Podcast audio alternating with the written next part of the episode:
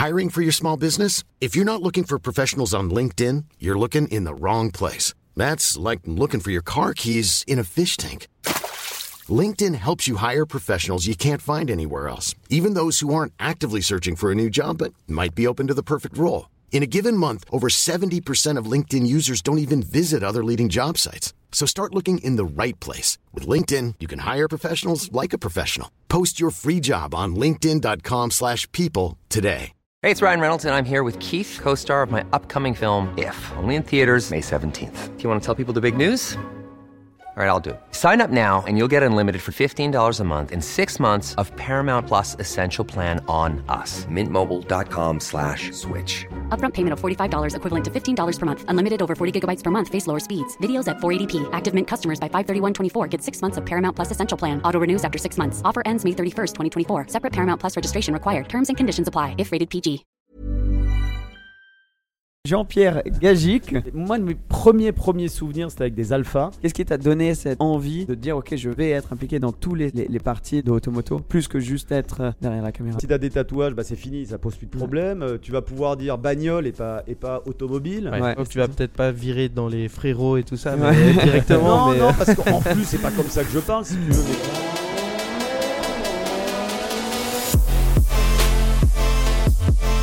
t'entends bien t'as- Perfecto, fort et clair. Ah eh ben, Super. Nickel. Nickel. Ben, bienvenue sur Propulsion Podcast. Jean-Pierre Gagic. Ça va, les Ça gars nous fait ouais ça va super. Ça nous fait super plaisir de, de t'avoir là avec nous. Merci Euh, pour l'invitation. Ah mais bien sûr. Pas besoin Merci de d'introduction. Je pense que tout le monde qui nous regarde, regarde là euh, euh, te connaît très bien. Euh, ça, t'as déjà vu à la télé, sur Automoto surtout, mais aussi Ouais. sur, les, sur tes réseaux Ouais, euh, peu, perso. Très présent euh, dans le monde automobile et euh, une des personnes auxquelles on pense directement quand on pense à l'automobile. Ah bah ça, c'est gentil. Ah bah, bien sûr, bien sûr. Euh, on est à Dubaï, là, on est au golf historique. On a le circuit juste derrière nous. Normalement, vous le voyez encore pour l'instant, mais peut-être que il fera complètement euh, nuit euh, à la fin de ce podcast. Mais welcome, ça me fait trop plaisir de t'avoir là avec euh, Emeric et Cédric aussi. Merci, merci les gars, merci. Bah, merci. Et c'est un format très simple, juste on est entre potes et on discute de, de euh, ta carrière, de l'automobile, euh, euh, de tout ça. Je suis sûr il y a, y a plein plein plein d'anecdotes que tu pourrais nous raconter qui sont, qui sont fascinantes. Mais moi ce que j'ai envie de savoir c'est vraiment de, de, de- de commencer au début. Qu'est-ce qui t'a donné cette vraie passion pour l'automobile? D'où est-ce que c'est né? Parce qu'on a chacun une histoire assez personnelle par rapport à ça. Ouais, oui, bah c'est très simple. hein, C'est mon papa qui était, Ouais. euh, Ah, qui était souvent. vendeur de Comme voitures, beaucoup. euh, bah, comme beaucoup. hein. Ouais. Ouais, bah oui, hein, bienvenue au club. je veux dire, euh, eux, eux aussi. Voilà. hein. Euh, oui, oui, c'est mon papa qui était, euh, qui était vendeur de voitures à Cannes. Moi, je suis originaire de Cannes, sur la côte d'Azur. Euh, vendeur de voitures, euh, passionné d'automobile. Donc évidemment, sur la côte d'Azur, euh, on a la chance d'avoir euh, le rallye de Monte-Carlo, le, le Grand Prix de Monaco, euh, Ouais. le Grand Prix de France quand il avait lieu au Castellet. On montait à Dijon aussi voir la F1 quand elle avait lieu là-bas. Euh, et il a eu la chance à un moment de sa carrière d'avoir le seul, je pense qu'encore aujourd'hui c'est le cas, le seul garage qui- qu'il y avait sur la croisette en fait. Donc quel front de Ah mer ouais. à Cannes, ouais. C'était une, une espèce de petit local où le, le principal euh, euh, garage d'occasion de Cannes en fait mettait ses plus belles voitures, une espèce de showroom comme ça. où Il y avait des, voilà, il y avait des Rolls, il y avait des Ferrari, il y avait des Lamborghini. Et mon père s'occupait de ce petit showroom parce qu'il il avait une aisance comme ça et, avec les gens, donc il était très, euh, très à l'aise avec les gens, donc il est mis dans ce petit local là avec, euh, avec une 7-8 bagnoles. euh, Il faisait pas de location par hasard? Non, non, non, non, pas Ah. du tout. Non, non, Non, non. Parce que j'ai un souvenir à- Cannes, pareil. Non, non, c'était juste à côté du restaurant Le Vesuvio, si vous connaissez. Cannes, à côté du Martinez. Et bon, voilà, moi je traînais avec lui euh, quand je pouvais là-dedans. Je venais en vélo quand j'étais gamin. Et euh, et, euh, bon, bah voilà, il m'a donné le virus. hein. T'as vu les voitures depuis tout jeune, t'étais entouré de ça. Et, Ah et- ouais, ouais, ouais. Moi, mon premier grand souvenir de, de, de- de voiture, les- moi, mes premiers, premiers souvenirs, c'était avec des Alpha. Parce Ok. que, euh, alors, mon père a vendu toutes les bagnoles du monde, sauf les bagnoles françaises. Euh, Voilà. pourquoi, euh, mais ouais, il, était il, était, il a commencé concessionnaire Ford, après il était concessionnaire Alpha à Cannes. Et là, c'est là où je me souviens en fait de mes, de me- de- de- de mes premières balades en, en- en bagnole. Ma mère avait une vieille Mini et mon père avait donc des, des, des Alpha, ces, ces Alpha qui vendaient. Ouais. Et, euh, et donc dans ce fameux garage là sur la Croisette, euh, moi mon grand premier grand souvenir c'est une Lamborghini Countach blanche. Ah. Euh, Ah oui, on a été faire un tour dedans et je me rappellerai toujours de, de cette, de cette bagnole. Et c'est assez marrant parce qu'il n'y a pas très longtemps, j'ai fait un reportage chez Lambeau où j'ai eu l'occasion de reconduire une Countach. Alors cette fois, c'était moi qui étais au volant, pas mon père. C'était quasiment la même. Et Ah j'ai oui. retrouvé tout de suite ces, sensations parce qu'en toute honnêteté, une Countach, C'est c'est dur. c'est beau, mais c'est horrible à conduire. Ouais, absolument. On en parlait hier. ouais. Ah mais c'est terrible. Il fait chaud, tu vois rien. euh, T'as l'impression de conduire un char d'assaut. Bah, Il y en a une belle ici là. Ouais, ouais, est blanche, très, très ouais, belle, une blanche, ouais, qui est 5000, toute magnifique. Il y a une à côté d'une Diablo, elle est splendide. Euh, et du coup, euh, j'ai retrouvé ça tout de suite, cette espèce de, de choc visuel qui est instantané à chaque fois qu'on voit une Countach. Mais alors, quand tu conduis le truc, c'est. euh, Est-ce que tu as déjà dû garer une Countach en faisant le fameux truc de Oui, lever la porte et de regarder euh, Ouais, ouais, ouais, je l'ai- je l'ai fait pour le. Pour le il y a Bruce Joigny qui bosse chez nous, là, qui l'a fait avec la nouvelle Countach qui a, qui a fait le truc. Mais c'est vrai que tu étais quand même un petit peu obligé hein, dans l'ancienne Ouais. de sortir. Parce que tu vois rien du tout dans cette voiture. hein. Mais c'est euh, ouais, c'est c'est une expérience de dingue. Et tu, tu en penses quoi de la, de la nouvelle Countach Écoute, le truc c'est que tout le monde trouve que d'un point de vue design, ils sont pas assez loin, ils sont pas allés assez loin. Moi, j'en ai parlé avec Mitcha Bocard, qui est le designer de Lambeau, et lui voulait rester fidèle au premier dessin de Lambeau, qui est un dessin très épuré. Sur la 400, elle est voilà, magnifique. exactement hein, elle sur la était- ouais, 400. bien sûr. Elle est très simple. Alors nous, on se rappelle de la Lambeau avec l'aileron, le machin, mais c'est vrai que le premier design de la de la de la Countach est, est très simple, très épuré. Et, et- et je pense que le public a eu un petit peu du mal en fait à se rappeler de ce premier dessin de, de Countach ouais. Euh, qui, Pourtant- qui ressemble assez finalement à, à- au, au- Et pourtant, Lamborghini euh, l'exposait énormément avant la sortie de la nouvelle Ouais. Countach. À tous les, tous les salons et tout avaient le stand Lamborghini et ils Ouais. montraient cette espèce de show car qui était leur premier prototype. Exactement. Et euh, c'est une magnifique voiture. Moi, c'est personnellement, j'ai trouvé ça la, la plus belle de toutes les Ah, c'est splendide, ouais, avec Ouais. ses quatre, quatre roues au coin, comme ça, c'est très beau. hein. Ouais, Donc ils ont choisi la, la, la, la première, mais pas la plus connue, quoi, pour refaire, euh, euh, pour s'inspirer niveau Ah, c'est vrai design. quand et tu du regardes coup, les ça- dernières ouais. éditions de Countach, c'était un petit peu torturé. hein. Voilà, c'est ça. Tu regardes les 5000 ou les 25e anniversaire, c'est bon, t'as les ailerons qui sont énormes, les entrées d'air qui. Dessiné par Horacio Pagani, si mes souvenirs Ouais, je sont pense bons. que hein. c'est correct. Ouais, ça. ouais, Ouais. ouais. Parce que de base, elle est comme celle de Raoul en fait. Elle est plus. euh, Non, non, non, celle Ah de Raoul, c'est une 25e anniversaire Ah, aussi. aussi. C'est c'est le look ultra, on va dire, agressif, comme ça, un peu. Grosses entrées d'air. La, la 400 dont on parle, c'était vraiment une ligne super belle, très très fluide. Ouais, qui euh, rejoint un peu toujours ce design italien qui est venu un peu de la Carabo, hein, du concept Exact. de Carabo, Ouais, qui est, vu. qui est très épuré, les roues en coin comme ça, euh, et qui est, qui est un design très simple finalement. Et je pense que les gens n'ont n'ont pas le souvenir en fait de cette, de, de ce- de cette première esquisse de, de Countach. Mhm. Ils sont restés sur les derniers exemplaires et du coup c'est peut-être ça le, le décalage qu'il y a les pour, gens ont eu, euh, ouais, voilà, pour, la, pour la Ouais, nouvelle. parce que même moi, je la connais pas, l'ancienne entre guillemets. Moi, je la, la j'ai première. le- qui de est souvenirs, j'ai que celle-ci quoi, Ouais. qui est là. C'est sûr Ouais, que ouais. quand on entendait qu'il y a une nouvelle Countach qui va sortir, on se disait, waouh, Bah, tu t'attends il va à un truc les avec, grosses euh, entrées ouais. d'air, il va avoir un truc super agressif, et après, tu avais un look, euh, encore une fois, très fluide. Bah oui, surtout quand on voit une SVJ par exemple, qui était, il y a des angles partout, c'est très agressif. Là finalement la Countach elle est quasiment plus, plus, plus raisonnable qu'une. Est-ce que Bon, tu penses le prix qu'elle. n'est pas raisonnable. C'est ce que j'allais dire. Est-ce que tu penses qu'elle vaut son prix?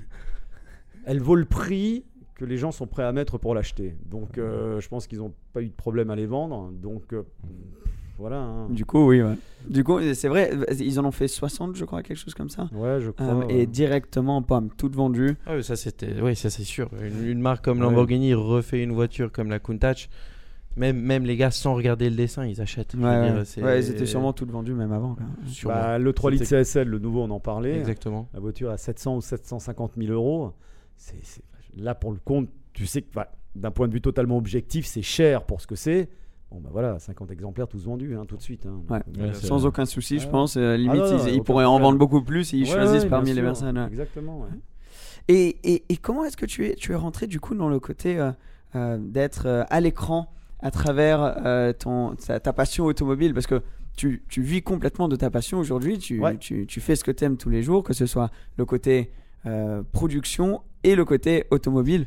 Ouais. Comment est-ce que t'en- es arrivé là quoi? Moi, ça me fascine. Alors c'est assez particulier parce que finalement moi j'ai- eu la chance à travers le, le boulot de mon père de en fait de désacraliser la voiture. C'est-à-dire que j'ai jamais eu de poster de de Testarossa ou de Countach dans ma chambre parce que j'a- j'avais la chance d'être au milieu un petit peu de ces voitures. Euh, donc quand j'ai voulu être journaliste très tôt en fait, j'ai su que c'était un truc qui allait me plaire. Je voulais j'ai dit je vais faire journaliste à la télé. Bah, c'est un truc qui m'a toujours donné envie mais pas, forcément dans la voiture, en fait, parce que peut-être parce que j'avais eu la chance de vivre beaucoup de choses dans la, bagnole avec mon père, d'aller voir des grands prix, d'aller voir des rallyes, de, rencontrer, euh, de rencontrer plein de gens, des pilotes, etc. Donc finalement, je me suis tourné plutôt vers mon autre grand truc qui est les sports américains. J'ai fait beaucoup de football américain, donc euh, c'est un truc qui, qui, qui est... Ah, j'aurais pas imaginé. Ouais, ouais, j'en ai, fait pendant- j'en ai fait pendant longtemps. Les États-Unis sont un pays qui me fascine. C'est pour ça que j'y vais souvent, euh, parce que euh, j'adore, euh, j'adore ce pays. Euh, donc, je suis parti plutôt dans cette voie-là. Et puis, il y a, il y a une quinzaine d'années à peu près, euh, ils recherchaient des gens à Automoto pour faire des essais de voitures. Et puis bon, évidemment, je regardais les, je regardais Automoto, Ouais, ouais. je regardais Turbo, euh, je lisais les magazines, les sports auto, etc. Et je me suis dit bon bah, tu vois, on va voir, pourquoi pas euh, remettre un petit peu un pied dedans euh, pour voir un peu comment ça se passait. Et puis évidemment, quand j'ai mis, j'ai remis le pied dedans, j'ai mis le deuxième, et puis euh, et puis c'est parti comme ça. Et après, Ça fait parti, 15 ans que tu es sur, avec. euh, J'ai commencé il y a une quinzaine. Alors c'est horrible, je me souviens jamais de la date exacte. C'est un truc de. Non, ouais, ça fait une quinzaine d'années et euh, oui, j'ai commencé euh, comme voilà essayeur et puis petit à petit, parce que évidemment, m'intéressant toujours à l'automobile, j'avais un petit peu, euh, moi j'ai voilà cet exemple qu'on a un petit peu tous de Top Gear UK hein, avec euh, avec Carlton à Money May. Je regardais ça en disant voilà, c'est ça ce qu'il faut faire, c'est c'est c'est cette voiture-là qu'il faut montrer à la télé. Alors, Ouais. c'est une culture très anglo-saxonne hein, de la voiture, Ouais. euh, qui, qui, que pas beaucoup de monde connaissait il y a 15 ans hein, en France. Et, euh, et petit à petit, quand j'ai commencé à, prendre mes marques et à, faire mon trou dans Automoto, j'ai commencé à essayer d'emmener un petit peu ce côté décalé, raconter la voiture autrement. euh, voilà, moi, c'est comme ça que je vois la voiture. Bah, moi, je vais être très sincère, ça fait depuis que je suis gosse, je regarde toutes ces émissions. J'ai regardé beaucoup Turbo à l'époque. Et je trouve que depuis, je sais pas, 5-6 ans, vous avez réussi à, ramener. euh, Turbo sont partis plus vers les, les États-Unis, etc. Et vous, vous êtes plus resté ici avec les voitures. Là, vous avez fait le circuit. Et Ouais. ça, je, enfin, je trouve que c'est vachement intéressant, je trouve. Bah, C'était une volonté de dire, ok, euh, on peut se balader, on va essayer les voitures, mais ce, ser- ce serait bien qu'on ait cette, cette base d'essai Ouais, c'est Mortefontaine, super, c'est une super pour idée. pouvoir se dire, ça ne nous empêche pas de sortir, d'aller faire les nouveautés, de, de- Ouais, ouais. voilà, hein, comme on fait là, de faire une Ouais, émission ouais. spéciale quand ça vaut le coup de le faire, mais d'avoir une espèce de, de maison euh, pour pouvoir hein, essayer les voitures un petit peu plus Ah, c'est tranquillement. une super idée. Parce ouais. que Et quand il y a voilà, des... C'est un peu comme Top Gear aussi qui avait leur propre circuit. Ouais, voilà, ouais, ouais, ouais, parce que on, on- on trouvait que l'idée fonctionnait bien, et puis effectivement, euh, quand il y a des présentations presse, euh, je sais pas, une présentation presse Ferrari, c'est sympa, etc. Mais c'est aussi bien de dire, ok, il y a une nouvelle Ferrari, qu'est-ce qu'elle vaut Parce qu'on veut tous Ouais. la chronométrer, savoir ce qu'elle vaut face à une Porsche, face à une Lambo. euh, Ah, vous avez euh, votre circuit pour le faire. votre notre circuit avec, euh, avec un pilote, hein, avec Anthony Beltoise, qui est là d'ailleurs, hein, Ouais. euh, dont c'est dont c'est le travail aussi. hein. donc c'est pour ça qu'on prend un pilote, parce qu'on considère que dès l'instant où il faut pousser une voiture dans, dans Et il le fait très bien il faut, il faut avoir un vrai pilote dont, dont c'est le, dont c'est le boulot. Et, euh, et on est très content d'avoir Anthony. Est-ce que parfois les, les, les- est-ce que parfois les, les, les compagnies de, de voitures vous disent ah non vous n'avez pas le droit de, de, de la rouler à fond ou de chronométrer autour du circuit ou est-ce que parfois vous avez un peu des, des bâtons dans les roues comme ça? Alors oui, oui, il y a des constructeurs qui nous disent clairement, non, non, cette voiture, on la chronomètre pas, bah ils viennent pas. Voilà, Ouais, c'est ouais. Bah oui, oui, oui. Alors, on- on- ça nous arrive de présenter certaines voitures en ne les chronométrant pas. On a fait, je crois que c'est ouais, le DBX 707 par exemple. Bon, là, on le savait en avance. Bon, Ah, mais vous l'avez dit, je crois. ah, on l'a dit, on- oui, oui, on est tout à fait, on Ouais, est tout à fait clair. En toute honnêteté, je pense que c'est une bonne idée de la part d'Aston Martin parce que le, enfin, je veux dire, euh, il- ce- ce- ce- un 707 va sûrement pas chercher un Horus hein, Ouais. en termes de, dynamisme, ça c'est clair et net. Donc, je pense que c'est une plutôt, une bonne idée. Si un constructeur te dit ça, de toute façon, c'est qu'en général, Il est pas sûr de son produit. ouais. C'est pas qu'il est pas sûr de son produit, mais il sait qu'en termes de chrono, Ouais. en tout cas, il n'y a, y a- il y a- il y a pas intérêt à le chronométrer. Et en toute honnêteté, pour avoir roulé avec la voiture, le 707 a des qualités, hein, mais c'est pas le c'est pas le SUV le plus dynamique qui existe. hein. Peut-être le plus puissant, mais pas le plus dynamique. Et c'est même pas le plus puissant. quoi. Ouais, et c'est sûr, aussi un truc pour vous, moi, moi je suis en train de penser avec euh, euh, le côté euh, faire des vidéos, etc. Ouais. D'avoir votre propre circuit, ça vous permet aussi de, de, de, filmer comme vous voulez, quand vous pouvez. Ouais, parce quand. que on, on est- on en discutait, c'est parce que c'est vrai qu'en télé, par rapport au digital, on a encore besoin de beaucoup de temps. C'est c'est une organisation, une logistique qui est assez lourde pour pour chronométrer, pour faire les plans. donc oui, il nous faut il nous faut du temps. Et si tu veux si tu veux bien le faire, parce que bon, euh, quand tu vas, nous on a sorti je sais pas moi une McLaren Senna ou une, une SF90. La voiture, euh, tu la prends pas et tu ne Ouais. files pas faire un chrono. hein. C'est-à-dire qu'il faut chauffer les pneus. Bon, euh, la météo est aussi celle qu'elle est. Donc parfois, bah, tu veux faire les chronos le matin, bah, tu peux pas parce que c'est un peu, c'est un peu mouillé, humide. Donc il faut que tu partes, Ouais. il faut que tu partes l'après-midi. Euh, Il faut que tu changes. Euh, bon, et puis évidemment, quand tu as une Ferrari SF90, tu veux aussi la mettre dans les bonnes conditions parce que là, pour le compte, tu as Ferrari qui débarque avec les, les Les mécanos, les ouais. machins, Tout le monde qui est là. et nous, on est très clair avec ça. C'est pareil. hein. Si le constructeur veut venir avec une équipe de, de- de- de techniciens, il n'y a aucun souci. Les pneus, c'est pareil. Du moment qu'ils sont homologués route, il n'y a aucun souci. Euh, Parce que vous, c'est pour la vente de la route en fait, c'est pas pour le circuit. Bah Le oui, circuit, oui, il bien sert sûr. Pour euh, montrer que. Ouais, et puis surtout, qu'à- alors ça, on le mesure pas si tu veux, mais les pneus sont tellement importants sur une Ah ouais. voiture. Ça change tout. ouais. Ça, change, ça change tout. Quoi. Tu- Nous, on a vu sur, des- sur un même modèle avec des pneus différents, il y a 3 secondes d'écart sur, le Ah, putain, sur, le, ouais. sur le tour de, de circuit. hein.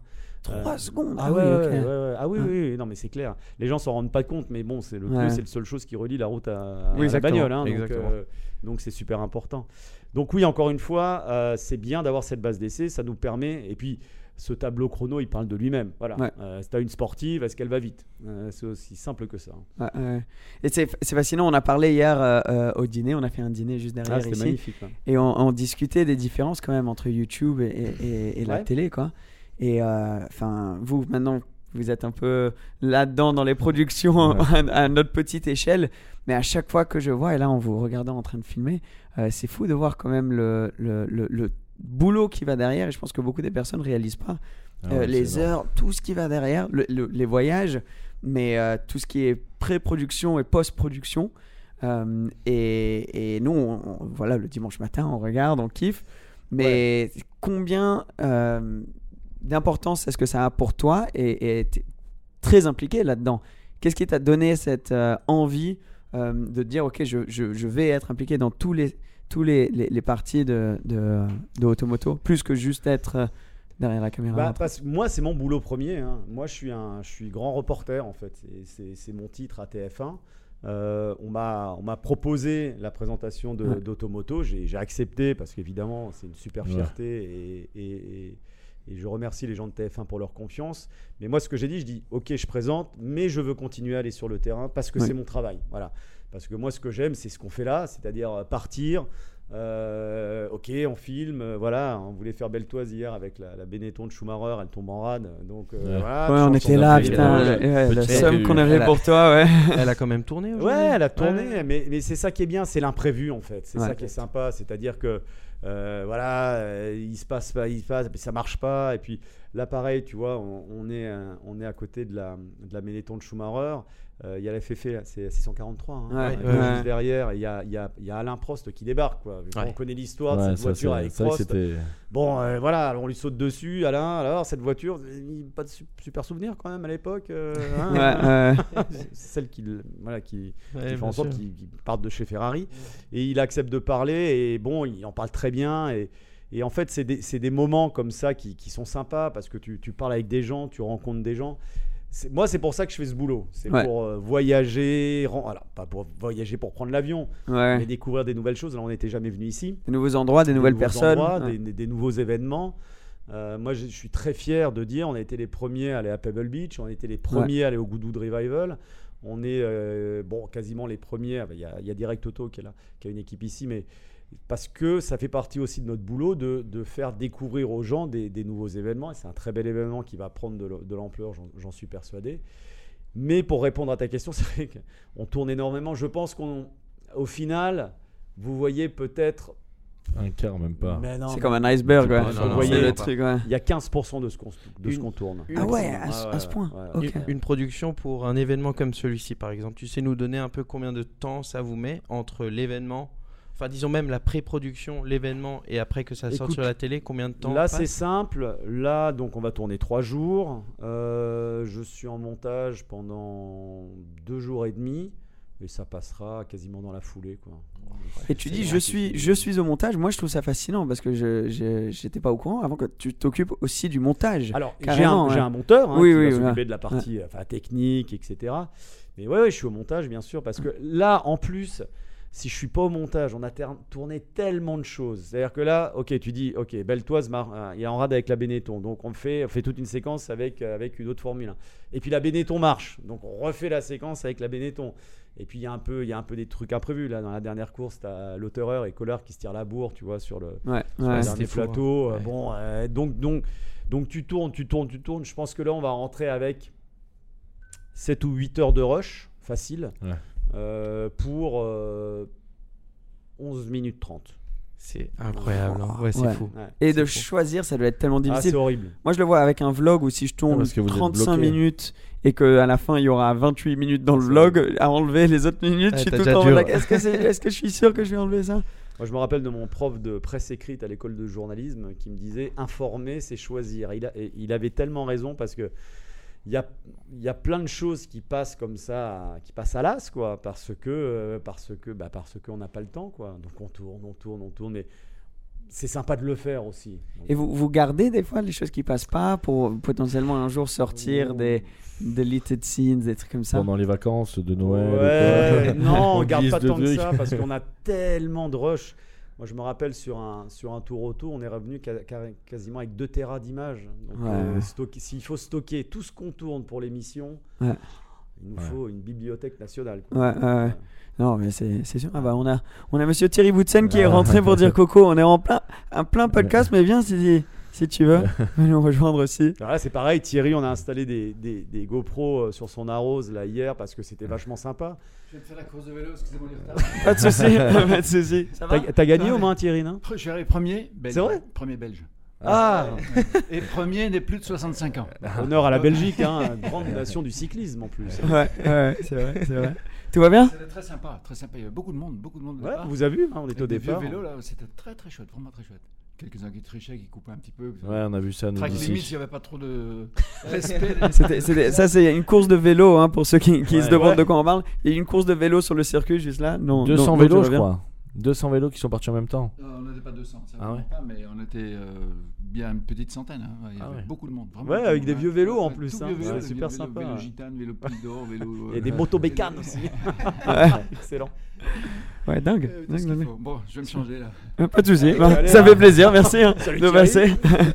ciao, ciao. La famille, on interrompt l'épisode d'aujourd'hui pour vous parler de mes chaussures DCS. Vous êtes énormément à m'avoir demandé pour un restock. Euh, elles ont vendu très rapidement. Celle-ci, c'est la deuxième paire que j'ai faite donc en grise. On a réussi à faire un petit restock juste avant les vacances. Donc elles sont dispo sur le lien que je vais mettre en description. Si vous êtes en audio seulement, le lien va être dans la description de cet épisode-là. Avec un code, le code DREAM, D-R-E M. Et avec ce code-là, sur le site, vous allez pouvoir avoir moins 20%. On a utilisé les mêmes matériaux euh, que les sièges dans ma Ferrari. Donc là, sur le côté et l'Alcantara juste ici. Il y a même le petit Scuderia écrit juste là. Pareil, si vous êtes en audio seulement, je vous conseille d'aller voir les photos. Le Scuderia, bien sûr, qui fait référence, référence à ma 430. Elles sont super confortables. Moi, je les porte tout le temps. Je les ai vraiment développées pour les voyages à l'aéroport. Le but de cette chaussure, c'est- vraiment que tu puisses euh, énormément l'utiliser en tout confort. Et en plus, elles sont top pour conduire, pour faire de la route. Donc voilà, le site est en lien en dessous, moins 20%. Euh, Il y a vraiment un stock très limité. Il y a des chances que vous les aurez pour Noël. Donc un petit cadeau de Noël, ça pourrait être intéressant. Merci énormément pour votre soutien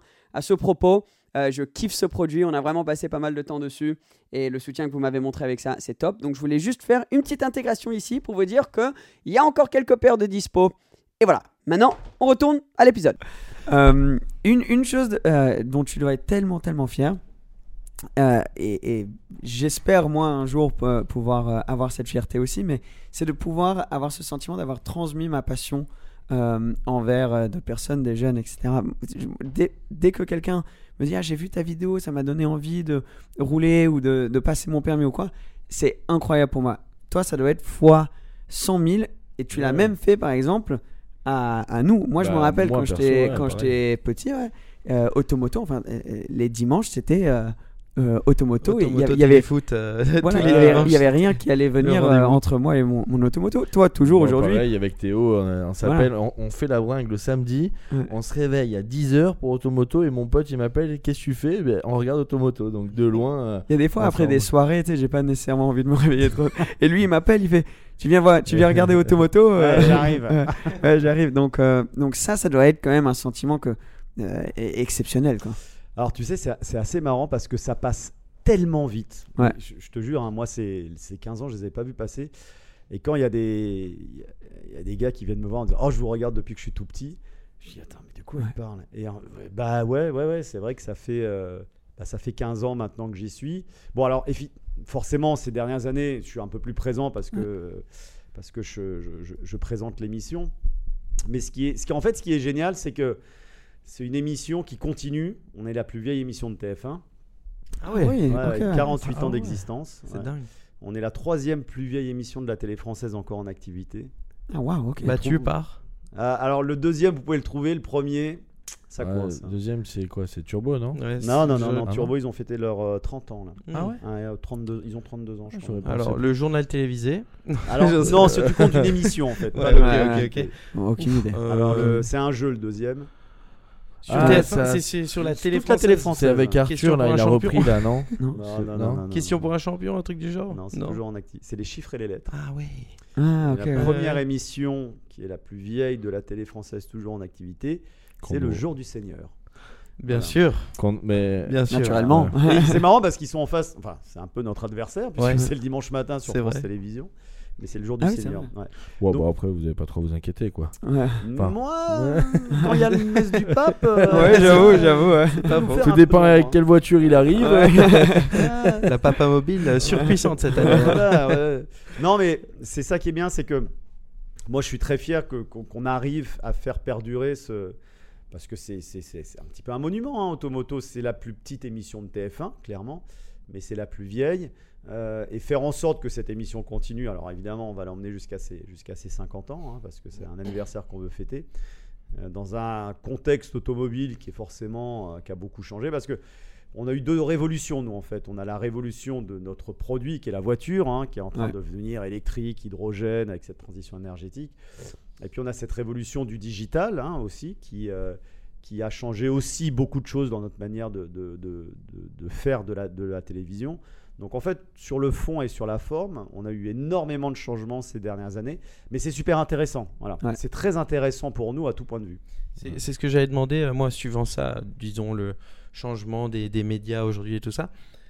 Comment est-ce que vous, ça vous a affecté d'année en année? Comment est-ce que vous, res- vous restez, disons, euh, sur le sommet de l'actu et tout, pour un peu rivaliser avec euh, les vlogueurs, avec les choses comme ça, disons, au niveau de la télé Bah, tu sais, nous, on- nous on, les, on, voilà, on vous, on vous a vu arriver hein, euh, il y, a- il y a quelques années. Alors regardez ça, là, les lives en direct. euh, c'est quoi, Ouais. c'est quoi, c'est, c'est quoi ces merdeux Euh, et, et en fait, euh, évidemment que ça a pris de l'ampleur parce que moi, je, je suis persuadé qu'un jour ou l'autre, le digital et la télé vont, vont- vont se rejoindre. hein, c'est une question de temps. Euh, nous, ça a changé notre traitement de l'actualité. Euh, je vais te donner un exemple tout simple sur le mondial de Paris, par exemple. hein. Euh, et ça, ça explique d'ailleurs en partie le, le déclin de tous les salons automobiles dans le monde. Au mondial de Paris, quand je suis arrivé à Automoto, on quadruplait notre audience. C'est-à-dire qu'on faisait des audiences à. Là, on est aux alentours d'un million. On faisait des, des audiences à 3 millions de, de téléspectateurs, Ah oui, voire ouais. plus. On faisait, il y a une année, je me souviens, on a fait trois émissions, trois dimanches de suite sur le mondial de Paris. Ouais. Voilà. Parce que les gens découvraient la voiture à la télé. Voilà. Si tu voulais voir la dernière Ferrari et la dernière Clio, il fallait aller sur Automoto ou sur Turbo. ça, Quoi. ouais. Voilà, en gros. Aujourd'hui, bah, c'est pas le cas. C'est-à-dire que la voiture, elle va sortir sur la chaîne YouTube de, de, euh, de Ferrari. Euh, T'as Supercar Blondie euh, qui va enlever le drap de la bagnole en disant Youpi, tralala, la voilà. Euh, Il y, a, il y a- y a plein de choses qui vont se passer. Donc, on a, nous, on, on- on a pu cette immédiateté qu'on avait avant et qui était, la, qui était le truc de la télé. On s'adapte, voilà, on s'adapte, on, on raconte des choses différentes. euh, et c'est pour ça que faire de la télé, c'est encore long parce que je pense qu'il y a, il y a un storytelling, il y a, il y a une, il y a une qualité d'image qui fait encore. euh, qui fait encore la différence. Et puis il y a un truc qu'on a aussi en télé, mais ça, ça vaut pour toutes les émissions de télé. Ça s'est vérifié pendant le Covid. C'est que la télé, contrairement au digital, tu la regardes ensemble. Oui, Euh, ensemble, C'est devant, c'est ensemble devant la télé, alors que bon, sur ton téléphone, tu vas être euh, aux toilettes, dans ton lit, euh, chacun est sur son Ouais, écran. ouais. La télé, tu la regardes, tu la regardes encore en famille. Et c'est vrai que pendant le Covid, nous on s'est tous dit Ouais, Netflix et compagnie, on va se faire, on va se faire laminer. Et en fait, les gens sont retournés devant la télé. C'est-à-dire qu'ils remangeaient ensemble devant la télé, ils re-regardaient la télé. Et nous, on a fait des, audiences de dingue pendant le Covid. C'est parce que les gens ont un petit peu réappris finalement à regarder Ouais. la télé ensemble. Et c'est pour ça que voilà, typiquement les matchs de foot, etc. Tu vas les regarder avec tes potes, euh, tu vas regarder une émission en famille, les The Voice, etc. Donc on a encore cet élément fédérateur euh, que le digital, de facto, ne peut Ouais. pas avoir, puisque ton truc, tu le regardes toi devant, devant, ton, devant ton, ton téléphone ou, ou ta tablette. Quoi. Ouais, ouais, je suis complètement, moi je suis complètement d'accord que ça va, ça va se rejoindre, ça va Ouais, s'auto-complimenter à un moment. Et une chose que la télé a, euh, bien sûr, c'est la crédibilité aussi, euh, que sur le digital, c'est- quasi impossible à avoir ce niveau-là. Et aussi, euh, la, la, ça, ça fait longtemps que c'est là. La longévité, voilà. Waouh. Wow, j'ai sorti vraiment, ouais. La longévité. Ah, putain, ah, j'étais rajouté pas loin. Ça, c'est mon côté anglais, anglais qui ressort. Mais c'est comme, bah, on en a vite fait parler hier, mais de, de, de- dans le monde digital, de rester longtemps euh, euh, à l'attention de, de l'audience, c'est très difficile. Et, et vous, surtout Automoto, mais toi aussi, euh, depuis que tu es avec Automoto, enfin, ça fait 15 ans que tu bosses avec Automoto. Automoto, ça fait beaucoup plus longtemps. Ça, dans le digital, ça, à faire ça, c'est Ouais, quasi impossible. Ah ouais, alors le, le- le truc aussi, la différence, c'est que tu vas aller dans la rue, tout le monde connaît Automoto. Tu demandes Ouais. qui présente Automoto, tu as peut-être une personne sur une personne sur dix qui va connaître mon nom si tu veux. Parce que le- nous, c'est une émission. Le digital, c'est personnel. Voilà. C'est toi. C'est ta personne qui fait que. Alors, moi, euh, quand j'arrêterai Automoto, l'émission continuera et c'est très bien comme ça. Mm. Euh, Il y a plein d'émissions parce que personne n'est indispensable hein, à, à la télé. Alors que le digital, c'est c'est toi qui fais le truc, si tu veux. Et ce que Ouais. tu dis aussi, c'est important par rapport à cette crédibilité, c'est que nous, on est journalistes. On Ouais. a notre carte de presse, on a notre avis.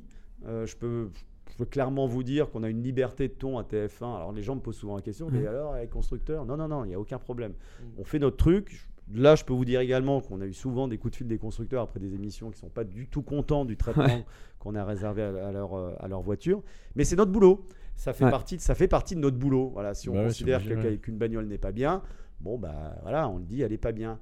Et c'est vrai que sur le digital, On peut moins le faire, ça, on peut c'est pas le que faire. vous pouvez pas- c'est- Non, c'est que ça souci, dépend c'est aussi. C'est que, bon, on sait très bien qu'il y a des contenus qui sont achetés. hein, Ouais, ils sont donc, euh, sponsorisés très et tout aussi. hein, sponsorisé, bien donc c'est compliqué, c'est compliqué. Alors moi je respecte encore une fois ça. Euh, Les gens me disent ouais mais le digital, euh, qu'est-ce que vous en pensez vous la télé? Non non moi ça, moi je- ça me va très bien parce qu'au contraire ça fait avancer les choses et je suis encore une fois très contente parce que les vous- nous on a pas on a une audience qui est beaucoup plus vieille que la vôtre Ouais, c'est pas la même Clairement. audience. ouais. et euh, des gens qui ont commencé à vous regarder quand ils vont vieillir parce que vous commencez à être un petit peu vieux con les gars quand même. Et oui, Oh hein, là là ça là commence. Quand hein. ils, Ouais. quand ils commencent à vieillir, ils regarderont sûrement Automoto de toute façon. Donc ce qui est important en fait, c'est que les gens continuent à regarder la voiture en général Ouais. et tout ce qui tourne autour de cette voiture parce que c'est ce qui fera en fait que et vous et nous on continue. hein. Ouais, c'est sûr. Parce que sur une émission, vous avez à peu près le, le temps où la personne regarde, vous le savez à peu près Ah bah nous on a, émission tu sais, c'est tous les lundis matin à 9h15, on reçoit la- cette fameuse courbe d'audience Ouais. hein, qui et c'est minute par minute si tu veux. Donc Ah oui, ok. Euh, Oui, voilà, c'est une espèce de- d'électrocardiogramme comme ça. Tu vois Il y a souvent qu'effectivement, le quand il y a début, la ça pub, part, ça ouais. descend et après ça remonte. Bon, c'est des tendances comme ça que tu peux avoir. hein. Mais, euh, mais voilà, c'est vous, vous et c'est les, Ouais. les clics et les Ouais. vues. Nous, Ouais. c'est la courbe d'audience. Et tu as aussi une différence dans le, dans le digital aussi, c'est que la plupart des vidéos de gens comme Seb et tout ça, ça dure 20 minutes.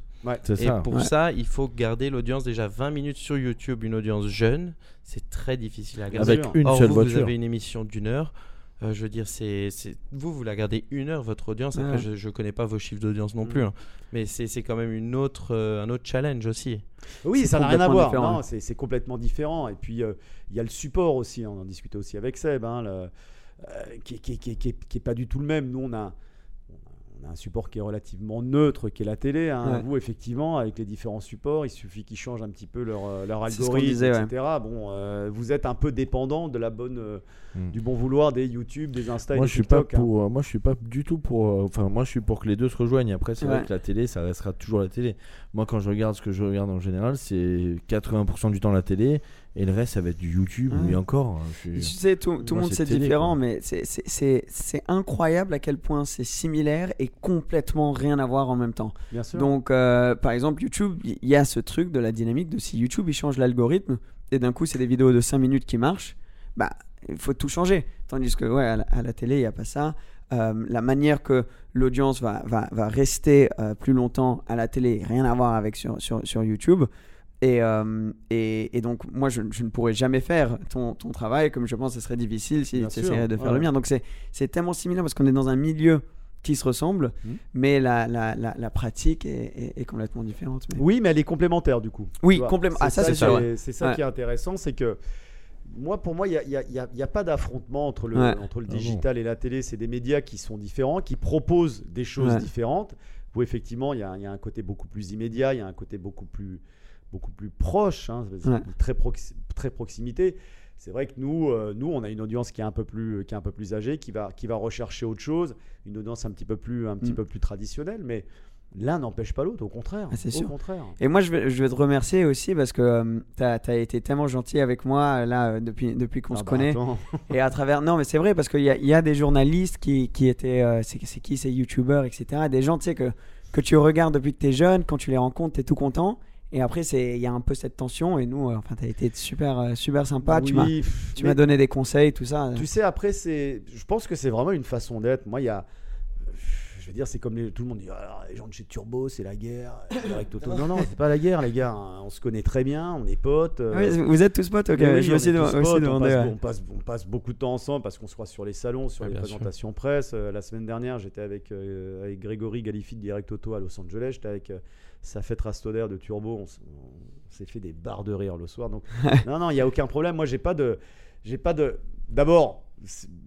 bah, que la concurrence vienne, hein, j'ai envie de te dire, Ouais. c'est la, Et c'est la, puis, la- la- la loi du marché. Y a pas de hein. ouais, vous n'êtes pas vraiment. Enfin, concurrence, oui, mais je veux dire pas. Vous, vous êtes à 10h, eux, ils sont à midi.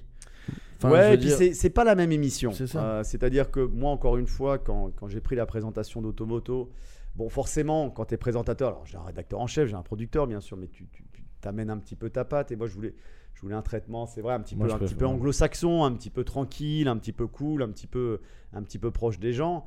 Euh, bon, on sait que Turbo, c'est un, c'est un rythme un peu plus cool avec, avec Dominique, mais voilà, ça, les, les deux émissions marchent très bien. On se tire la bourre, hein, clairement. Euh, Ouais.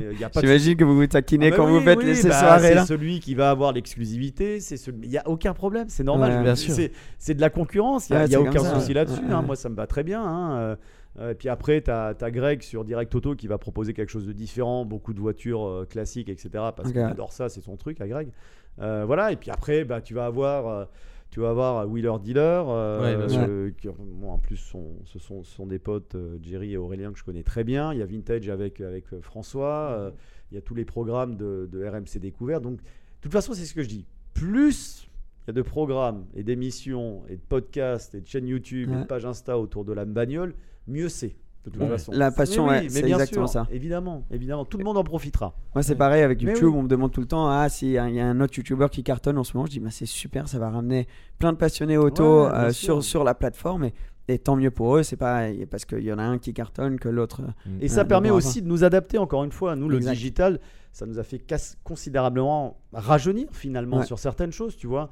De se dire, bon, bah voilà, à la télé, euh, t'as plus besoin de mettre un blazer. euh, Ouais, euh, si absolument. t'as- Si t'as des tatouages, bah c'est fini, ça pose plus de Ouais. problème. Euh, tu vas pouvoir dire bagnole et pas, et pas automobile. Ouais. Euh, donc c'est très bien.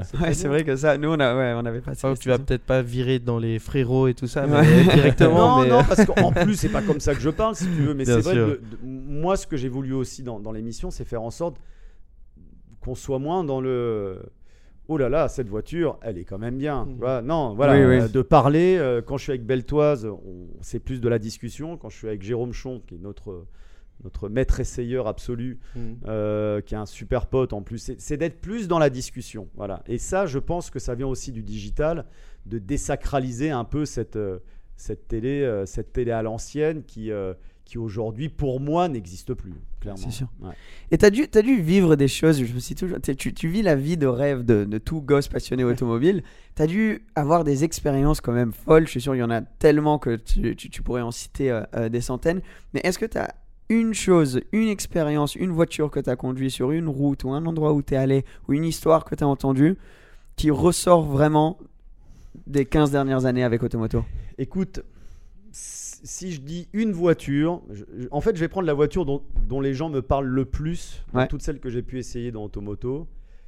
C'est la Singer, en fait. La Porsche Ah, préparée ouais. euh, Ouais, par, dingue. euh, par Singer, là, le préparateur de Los Angeles. Euh, parce que je pense que vraiment dans cet essai, je vais la faire courte. hein. Je mets un an et demi à monter cet essai. hein. Euh, Ah oui. Singer, évidemment, euh, fait le truc sur Insta, tout le monde en parle. Moi, je vois ça, je dis, putain, il faut aller voir ce que ça donne. Donc, évidemment, euh, t'envoies un mail, ils doivent se dire, mais c'est qui Automoto? Pff, Je connais pas. Euh, par le plus Tu- grand tu- des Tu hasards. parles de la nouvelle là ou de Non, non, la première. Ah, ok, Pas- pas- ok, Non, non, la première, la Ouais. première génération. Par le plus grand des hasards, avant un salon de Genève, je, je me retrouve au restaurant avec euh, Rob Dickinson, euh, Chris Harris, qui est, un- Ouais, Ouais, dingue. ouais. qui est en fait le pilote essayeur officieux hein, de Singer. Ouais. Euh, et il y avait Andreas Preuninger aussi, le boss de, de- des GT en fait chez, Mhm. chez Porsche. On se retrouve au resto. euh, à moi, à 2h du match, je lâche l'affaire parce que Rob Dickinson, patron de Singer, ancien euh, guitariste de rock euh, anglais, donc lui est parti jusqu'au bout de la nuit. Donc en fait, il me connaît et je me retrouve six mois après au volant d'une Singer à Los Angeles. Petit coup de pression en me disant si c'est pas si bien que ça, tu vois, parce que finalement, t'en sais rien. La voiture est extraordinaire et j'ai vraiment dit à mon, euh, à mon caméraman je ne veux pas que tu lances les caméras avant ou après.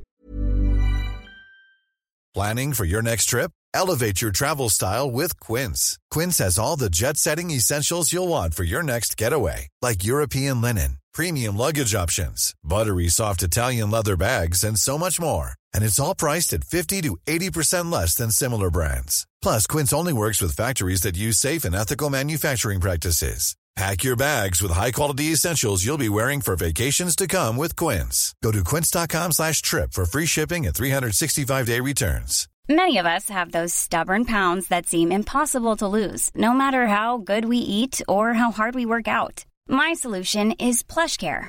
PlushCare is a leading telehealth provider with doctors who are there for you day and night to partner with you in your weight loss journey. They can prescribe FDA-approved weight loss medications like Wagovi and Zepbound for those who qualify. Plus, they accept most insurance plans. To get started, visit plushcare.com slash weight loss. That's plushcare.com slash weight loss. Hiring for your small business? If you're not looking for professionals on LinkedIn, you're looking in the wrong place. That's like looking for your car keys in a fish tank. LinkedIn helps you hire professionals you can't find anywhere else, even those who aren't actively searching for a new job but might be open to the perfect role. In a given month, over 70% of LinkedIn users don't even visit other leading job sites. So start looking in the right place. With LinkedIn, you can hire professionals like a professional. Post your free job on linkedin.com/people slash people today. Hey, it's Ryan Reynolds, and I'm here with Keith, co star of my upcoming film, If, only in theaters, May 17th. Do you want to tell people the big news? All right, I'll do. it. Sign up now and you'll get unlimited for $15 a month and six months of Paramount Plus Essential Plan on us. Mintmobile.com slash switch. Upfront payment of $45 equivalent to $15 per month. Unlimited over 40 gigabytes per month. Face lower speeds. Videos at 480p. Active Mint customers by 531.24 get six months of Paramount Plus Essential Plan. Auto renews after six months. Offer ends May 31st, 2024. Separate Paramount Plus registration required. Terms and conditions apply if rated PG. Je dis tu vas lancer les caméras vraiment quand je quand la première fois que je, je prends le volant de cette voiture. Avoir la vraie réaction. Voilà, la vraie réaction. Voilà, en me disant bon, peut-être c'est pourri, si c'est pourri, c'est un peu chiant. Et en fait, le truc est extraordinaire. Tu as l'impression de conduire une 2 litres 7 Quel RS, rêve, modernisée, c'est un truc de fou. Donc, je pense que là, ma, mon émotion, parce que j'aime beaucoup les Porsche, je pense que mon émotion, c'est. Los Angeles montré aussi. vraiment. Ouais, Ouais. tout était réuni en fait. Et les gens m'en parlent beaucoup de cet essai. Pour moi, je pense que ce qui m'a marqué le plus, parce que je suis très voiture ancienne quand même, j'ai eu la chance de participer au Mans Classique, au, Ouais, au volant d'une Jaguar discuté, type ouais. E. Euh, et je crois que ça, c'est vraiment, euh, quand on me demande, c'est le truc qui me vient. C'est pas le plus beau des voyages, hein, euh, c'est pas, on a- on a eu des- mais vraiment le fait de se retrouver dans cette voiture que j'avais jamais conduit auparavant, à 23 heures, il se met à pleuvoir, tu vois, sur le pare-brise. J'ai une Cobra devant, une GT40 à côté. Mon Dieu. Et, euh, Oh tu, dis, là bon, euh, tu dis, j'y vais, j'y vais pas. Et en fait, bon, tu te lances, tu vois la, euh, la passerelle d'un lop, et tu descends, et puis tu tournes comme ça à droite, et tu vois les Unaudières, et t'es voilà, là, t'es- t'es dans, dans un rêve absolu. Ouais, ouais. Surtout qu'il y a aussi des personnes qui doivent te connaître, qui savent que tu es dans cette voiture, donc tu as un peu la pression extra. Ouais, alors tu vois, le truc c'est qu'en plus, oui, on avait mis les autocollants TF1 sur la bagnole. Ouais, alors, un pour la voir et surtout pour aider les caméramans, tu vois, la nuit. Ah oui, à trouver, bah un petit peu la bagnole. Et moi, je m'étais dit, mon Dieu, pour, pour- pourvu que je ne rentre dans personne, Ouais. et Ouais, pourvu que je ne casse pas cette magnifique voiture qui est la, la propriété d'un ami, d'un gentleman driver. Euh, on avait des, bon, il y avait des caméras dans la voiture, il y avait un peu d'éclairage, j'y voyais rien. C'était, ça, a, été aussi infernal que jouissif à faire, en fait. Ouais. Donc ouais, le Mans classique, je pense que c'est un, c'est un truc et puis ça m'a donné le virus, c'est-à-dire qu'au Mans classique j'y vais, euh, j'y vais bon alors tous les 4 ans, enfin tous les 2 ans pardon. Euh, là je et je pense en toute honnêteté que je vais essayer de de, de plus courir comme je le fais au Tour Auto parce que c'est ça c'est vraiment un événement à part et puis avoir la chance quand même de rouler sur le sur le grand tracé de, du Mans c'est c'est un, c'est truc de dingue quoi. Donc tu veux dire moins nécessairement le concentrant du, du côté travail, etc. et vraiment prendre le plaisir pour toi-même. Est-ce Oui. que, est que tu dois avoir des moments comme ça où c'est dur à gérer? Ah mais c'est super frustrant. Ouais. C'est-à-dire que là, là quand tu es ici, t'as qu'une seule envie, c'est d'aller rouler quoi. C'est. Ouais, j'imagine. alors encore une fois, je suis pas un pilote, hein, euh, je roule à mon niveau, mais quand tu vois, quand tu vois toutes ces voitures qui s'élancent, là tu te dis putain, déjà j'aimerais bien faire un tour Ah ouais. quand même. quoi, Mhm. hein. Ah, c'est que on incroyable. peut- On peut pas tout faire. hein. Ça fait, ça Nous- fait combien de temps que tu, tu fais euh, enfin, de la course un petit peu? T'en as déjà fait un peu beaucoup? Oui, je fais un peu de, je fais un peu de Fun Cup avec Ores, avec Olivier Pernaud. euh, et là, là- alors, c'est très bizarre, c'est que moi, je préfère courir sur des vieilles bagnoles plutôt que sur des voitures modernes. Ça, ça me, ça me procure. C'est pas de- bizarre, hein, tu sais, il y a beaucoup de gens comme ça aussi. Ouais, hein. ouais, ouais. Bah, T'en là, il y en a beaucoup d'ailleurs. Bah, Enfin, oui, enfin, j'ai pas fait beaucoup de courses dans une voiture moderne non plus, donc je sais pas te dire exactement, mais enfin, moi j'adore rouler en T'as ancienne. plus c'est de une sensations, sensation tu euh, trouves? différente. Écoute, je sais pas, c'est vrai que dans les voitures modernes, t'as l'aéro, t'as l'appui, t'as as, quand même du confort si tu veux, mais j'ai eu la chance de, de, de, de, de- de- de conduire des, un petit peu des voitures d'exception sur circuit et je sais pas si c'est le poids de l'histoire de la voiture, je sais, je- mais euh, je sais pas, tu vois, moi un tour auto, euh, passe 5 jours dans une bagnole, t'as pas la clim, ça pue l'essence, t'as as mal au dos, t'as mal au cul. C'est ça l'automobile Mais quoi. ouais, Ouais. moi ça, me- C'est ça me ça, parle. ouais. Voilà, ça Ouais. me parle plus que, euh, que des palettes au volant et, euh, et, et la clim. Ta voiture préférée sur circuit? De ce que j'ai pu conduire, euh, mais c'est peut-être aussi la plus compliquée. Enfin, c'est pas compliqué, c'est une GT40. Ouais. Ouais. On a On fait ensemble. Ouais, c'est ouais, mon dieu. chaud. Tu sors de là, tu pues l'essence, exactement. Tu pues l'essence, t'es en transpi, t'as t'as- pas de clim, t'as rien. Tu sors de là, t'es content que ça s'est terminé. Tu t'es Mais fait... pourtant, c'est pas si simple à conduire Ah que non, ça. pas tu du vois. tout. Avec un gros, gros V8 de tracteur, t'as du couple, euh, t'as des gros boudins derrière. Ah ouais, ouais. C'est Et- intimidant. Tu, Mais tu voilà, vois pas grand chose, ouais, c'est très intimidant. c'est ouais. Le moment le, plus- le plus jouissif, c'est tu passes de la deuxième à la troisième. Ah ouais. Oh, ce moment, enfin, ça c'est juste incroyable. Troisième, tous les, tous Mais les pas la première. hein. Ah non, non, non, la première, non, non, c'est pour ça que j'ai sauté. J'ai sauté la première tout de suite. Avec Mais le la couple et deuxième- l'embrayage. La deuxième et la troisième, la quatrième. Oh mon dieu, ça c'est vraiment un truc euh, incroyable. Mais tu sais, moi, je suis, je suis très attaché à un personnage qui s'appelle Carol Shelby. Bien sûr. Euh, j'ai tou- j'ai- moi, j'ai toujours eu une fascination un petit peu pour ces, ces underdogs, tu sais, ces, ces gars que tu n'as jamais vu arriver et qui ont réalisé un truc fantastique. Et c'est le cas de Shelby, hein, puisque on va pas refaire l'histoire de cet ancien pilote, éleveur de poulets, euh, qui, qui construit la Cobra et qui va, et qui va se venger d'Enzo Ferrari, encore un. Euh, et euh, et c'est vrai que dès là, alors j'ai eu la chance de, de- de conduire une, des, des- des GT40, des Cobra, tu vois. Et je pense qu'aussi avoir cette histoire qui me tient à cœur derrière quand je me, je me- je me colle les fesses dans une de ces voitures, ça me fait quelque chose de particulier. Mais la Type E aussi, parce que pour moi la Type E c'est peut-être la voiture la plus élégante du monde. Euh, tu vois, ouais. et- Comme le Ouais. disait Enzo. voilà, comme Ouais. le disait Enzo, et quand tu rentres dans une voiture, pareil, on m'avait dit, ah, tu vas voir, c'est horrible à conduire, mais pas du tout, euh, c'est un vrai bonheur. En plus, avec le, j'avais le 600 ligne, qui est, qui est pour moi le moteur de la Type E. 3 litres 8, Euh, magnifique. 3,8, ouais. C'est vrai que c'est beau. Et, euh, et c'est- c'est- c'est- c'est Boîte originale 4 vitesses Ah ouais, ouais. Casse-gueule. hein. Ouais, mais pas t- moi, c'est plus les proportions de la voiture en fait. Parce que c'est vrai que tu as ce long capot Ouais, est un long, assis hein, sur, très les, long. sur les roues arrière. Mais dès l'instant que tu as, pris un peu la mesure de ça, j'ai trouvé que c'était vraiment une voiture, une voiture super, super agréable à conduire. Et t'as la classe aussi en- quand, quand tu sors et que, quand ouais, tu vois t'as- les photos. ouais, ouais. il y a un côté, ouais, bah, il y a un côté très anglais finalement. Ouais. hein, Il n'y en a pas beaucoup voiture. sur circuit. Toi, t'en as une de- dans ton showroom qui va un peu sur le circuit. De type ouais, j'en il y en a beaucoup j'ai quand même qui roulent. euh, J'ai une coupée euh, route et j'ai une coupée euh, Ah, pour ça. la piste. Ça arrive beaucoup au Tour Auto cette année. Ouais. Énormément Ouais. de ouais. Ouais. Ah, Il y en a plein, pas il y en a remarqué plein, plein, plein. Bon, après, elles sont modifiées au possible, lightweightées comme il se doit. Mais c'est des autos incroyables. C'est, elles font un bruit aussi. euh, Mais je pense que pour en avoir discuté, tu avais pas mal de gars qui étaient sur Cobra et qui, franchement, au bout d'un moment, disaient la Cobra, c'est euh, C'est du sport. c'est du sport, c'est peut-être un peu too much, tu vois, et qui se tournent vers un petit peu qui est peut-être un peu plus un peu plus confortable et un peu plus facile en Un peu plus sur, chic. sur 4-5 jours. Ouais, ouais, peut-être aussi. ouais. Perso, moi je trouve qu'une Cobra, euh, disons à rouler dans la ville et tout ça pour t'amuser euh, tous les jours comme ça, c'est incroyable comme voiture. C'est quand même la voiture la plus badass de la Ah, terre. moi, je suis quoi. complètement d'accord. T'arrives, c'est- euh, ça c'est une gueule de fou. euh, C'est la voiture avec, préférée euh, de mon frère, lui. ah c'est ma voiture préférée. C'est Ouais. extraordinaire, c'est extraordinaire.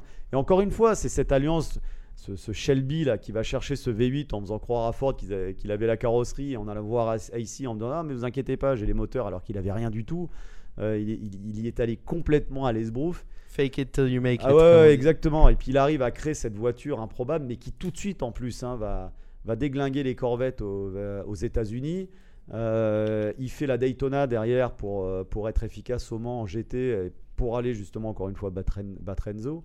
Euh, alors moi j'ai eu la chance de rencontrer le designer de la Daytona, Pete Brock, ouais. qui habite à Las Vegas. J'ai fait Ouais, une longue ouais. interview avec lui. C'est lui qui s'occupe de, de faire des continuations maintenant. aussi. Voilà, Exact. exactement. Ouais. Et qui d'ailleurs est parti après chez, euh, chez euh, De Tomaso. euh, Ah oui, ok, ouais. Bah, D'où la Mangusta. Vous savez pourquoi Ouais. elle s'appelle la Mangusta? Non Parce qu'en fait, la voiture avait été dessinée par Pete Brock. Euh, de Tomaso, Alejandro De Tomaso, qui était tout aussi euh, margoulin que Shelby, hein, évidemment, a récupéré le dessin. Shelby et De Tomaso se sont engueulés. Il a appelé la voiture la Mangusta parce que la mangouste est la seule bestiole qui peut tuer un cobra. Voilà. Incroyable. Incroyable. Ok, ok. vélo, hein. Ouais, je savais pas ouais. du tout. Ouais, donc c'est c'était pour ça que le moi, les voitures des années 60 me passionnent parce que c'était encore des voitures d'hommes, en fait. Ouais. Hommes ou femmes. Hein, Ouais. je- parce qu'en plus de ça, j'ai vu une balade de- avec une femme qui était dans une Cobra la dernière fois. Ah bah voilà. Euh, une- plein de femmes qui étaient dans des belles voitures, de Porsche Ouais, et tout anciennes. Et, j'ai vu une Cobra et j'ai dit, tiens, ouais, ouais. Mais moi, ma femme, ma femme rêverait d'avoir une Cobra. Alors, je, moi, je rêverais d'en avoir une. hein, si je- Ouais. si Je j'en dis, avais écoute, une. moi J'ai aussi, une ouais. belle continuation à vendre. hein. Oui, oui. je vais sentir. J'ai plus de place dans mon garage de toute façon là. Donc, euh, donc ouais, là, là, là, ces, ces voitures-là, moi, c'est les histoires, Les histoires, ouais, les histoires sont très importantes pour moi dans, dans une voiture. Tu veux une petite anecdote? Moi, j'ai eu l'honneur de rencontrer Carole Shelby. Ah, quelle Euh, chance. ouais, ouais, ouais, quand j'étais tout jeune, je devais avoir, euh, je sais pas, 11-12 ans. Euh, j'étais en vacances à Los Angeles et à un moment, on allait voir euh, un, un ami de mon grand-père qui vivait encore à Los Angeles dans un, un golf club, mais c'était le truc où c'était en mode tout monde a sorti la seule chemise qu'ils ont pris avec eux, tu vois, pour, Ouais. parce qu'on allait dans un truc super euh, euh, huppé, un peu au milieu de Beverly Hills là-bas. Tout le monde, on était mode est-ce qu'on va pouvoir rentrer et pas faire euh, trop euh, hors de notre, notre place? Et quand j'arrive, je vois une, une Mustang noire avec deux bandes en, en or, une 50e anniversaire, un truc du genre, c'était une édition spéciale, bref. Et je rentre et, et ce monsieur me dit tu, tu, tu vois qui y a dans le coin là-bas? Et je me retourne, il y a, il y a, il y a Carole Shelby. Et, euh, et donc, euh, enfin, choqué et tout. Et il me dit, je te, je te présente parce que je le vois souvent ici. euh, il vient à ce, ce, ce golf club. Donc on va, on dit bonjour très, très rapidement. Voilà. Ensuite, il me dit, fais-moi un petit message et je le ferai signer par Carol Shelby parce qu'il était déjà vraiment pas en très bonne santé. Donc, du coup, j'écris un message où, euh, je sais pas pourquoi j'ai trouvé que c'était une bonne idée, de raconter l'histoire de Carol Shelby à Carol Shelby. Pourquoi pas? Pourquoi pas? Mais aussi comme quoi ça m'avait inspiré et que mon rêve, ça serait de un jour vivre euh, euh, de ma passion et dans l'automobile et que lui, il avait réussi à le faire et que euh, voilà, ça, ça m'avait énormément inspiré. Il a signé le truc, il a dit good luck Seb ou quelque chose comme ça. Et là, cet été, j'ai pour mon 25e anniversaire, j'ai pris une Cobra en Corse et, et j'ai toujours le mot à côté de mon bureau et tous les jours je le regarde. Et c'était pour moi un, un truc euh, limite c'est émotionnel d'en parler maintenant parce que j'ai je me rappelle le gosse de 11 ans ou je me rappelle plus quel âge j'avais. J'ai fait signer ce truc depuis, je l'ai dans ma chambre, à côté de mon bureau tous les jours. Et j'ai pu vivre ce rêve. Merci à toi aussi. Mais c'est ce que peut procurer une Ouais, voiture. et et, donc puis- je pense qu'on est tous d'accord que la Cobra, c'est une putain de voiture Ouais. mythique aussi. Ah, ouais, puis je pense que, que Shelby aussi, euh, enfin, tu regardes, je sais pas combien de Cobra il a signé de son Ouais. vivant, mais il prenait toujours le temps d'aller signer les voitures. De... Il Ouais. était conscient, en fait, je pense, de ce qu'il de ce qu'il avait réalisé. Ouais. Et il entretenait ça, et c'est vachement, et c'est vachement important parce que quand tu te rends compte de, la carrière de, de Shelby, si tu veux, dans l'automobile, c'est rien, quoi. Je veux dire, c'est c'est 10 ans, à peu Mhm, près. c'est vrai. Après, il en a eu marre, il a vu les choses évoluer, il a dit je me casse, euh, il y, a, il y a la crise pétro- pétrolière, etc. Il a, il a lâché l'affaire. Alors, il y a eu cet épisode où il est revenu chez Dodge avec Lee que Exact. la Viper, c'est quand même un petit peu une Shelby. hein, Ouais, hein, ouais, ouais, hein, c'est vrai. voilà. Euh, il- parce que- elles aussi, on les voit pas. hein. Ouais, alors pour moi, c'est le prochain gros, gros, gros collec- collectionneur. Ah, intéressant, ouais. ça. Ah ouais, ouais, ouais, la Viper. Viper, Hmm. elle passe, je pense qu'elle passe en collection cette année ou l'année prochaine, hein, Ah sur oui. les premiers exemplaires. Ça, c'est vrai vraiment voiture- the truc à avoir. ça. C'est une voiture qui m'a marqué tout jeune parce qu'elle a des formes un peu spéciales, mais elle est vraiment belle. On n'en voit jamais. Ouais, J'ai dû en voir une ou deux à Cannes quand j'avais euh, 8 ans. Ouais, ouais. Il y en avait vraiment très peu, quoi. Bah, c'est Lee Iacocca, hein, donc, qui était le, le- le- le- le responsable marketing qui est à l'origine de la Mustang hein, chez Ford, hein, dans- au début, au début des années 60, qui, euh, qui est parti après chez Dodge et qui a sorti de sa retraite Carroll Shelby. Shelby s'est arrêté au début des années 70, il est parti faire du safari, il a créé une marque de chili con carne, je sais pas trop quoi. Ouais, c'est possible. Ouais. Ouais, ouais, Alimentaire, ouais, vraiment, ouais, ouais, c'est ouais, vrai. il, a, il a- il a tout arrêté. le truc, tu Il est parti en Afrique, ouais, ouais, il a monté des trucs, enfin, il, tu sais, il vendait son nom pour, Ouais, euh, ouais. et en fait, Lee Iacocca l'a sorti de, son, euh, de sa retraite en disant Bah voilà, chez Dodge, il y avait donc cette espèce de projet de Viper. Il dit Il va falloir que tu donnes-moi un coup de main pour créer la- un peu la nouvelle Cobra. Quoi. Donc, euh, alors la Viper porte pas le nom de Shelby, mais Ouais. elle était clairement inspirée, inspirée Disons, par ses ouais, idées. hein. Cobra Viper, c'est pas loin non plus. Oui, hein. Ouais. quand tu vois un Tu petit vois. peu les, quand tu vois un petit peu le caractère de la voiture, effectivement, euh, moi je me souviens, je me souviens, à l'époque j'avais lu un truc qui disait euh, un, journaliste SCR qui avait dit euh, quand tu conduis une Viper, il pleut tous les jours quoi. Ouais. C'est vrai que c'est C'est vraiment ça. Putain, les premières, c'est c'est- un peu du taf. hein, c'est hein. du taf, c'est Ah vraiment ouais, du taf. ouais. Les premières Viper, Ouais, mais même, même les plus récentes, c'est- hein. Même les plus, beaucoup moins, bien sûr. Ouais, mais, sont- c'est vrai qu'ils ils ont toujours eu cette tradition. Alors moi, je me souviens parce qu'en plus, mon père à cette époque était concessionnaire Chrysler, Mhm. euh, Jeep, etc. hein, et euh, il a été parmi les premiers, premiers concessionnaires parce qu'évidemment à Cannes, hein, à recevoir Mais une Viper qui avait encore les, les échappements latéraux. Mais c'est peut-être là où j'ai vu, parce que moi j'ai vécu juste euh, derrière la croisette en fait pendant peut-être 5-6 ans, et j'étais tout le temps sur la croisette. Il y avait à, ouais, à c'est Cannes, il y a des voitures, des malades, Ouais. avec des constructeurs. Il y avait un petit constructeur à côté qui faisait que des Pagani, le mec. Ouais. Et Ah ouais. ouais. il faisait que des Pagani. Enfin, il faisait d'autres voitures, mais il y avait marqué Pagani sur son truc et tout. MS Motors était Ouais, juste à côté. Donc moi je vivais juste là en fait. Mm. Et euh, c'est pour ça que ça me parle tout ça en Ouais, fait. ouais, bah, Ah ça- bah, ça c'est les premières Viper avec encore les échappements latéraux. Alors Ouais, après, ils ont été modifiés pour des questions d'homologation. Et c'est marrant parce que tout le monde évidemment se brûlait les mollets en descendant de Oui, la voiture. ça, Ah, c'était ouais, un grand truc. Grand, grand, grand Et Et les. Cobras aussi. Voilà, Cobra, Les, les Cobras aussi. fameuse cicatrice sur la cheville là. euh, Ouais, moi j'en ai une petite ça. avec la Corvette du Toronto en 2016 aussi. Ah ouais. C'est des cicatrices euh, que vous Ouais, portez voilà, avec oui, fierté. oui, moi, je comme un tatouage, t'es content de c'est ça.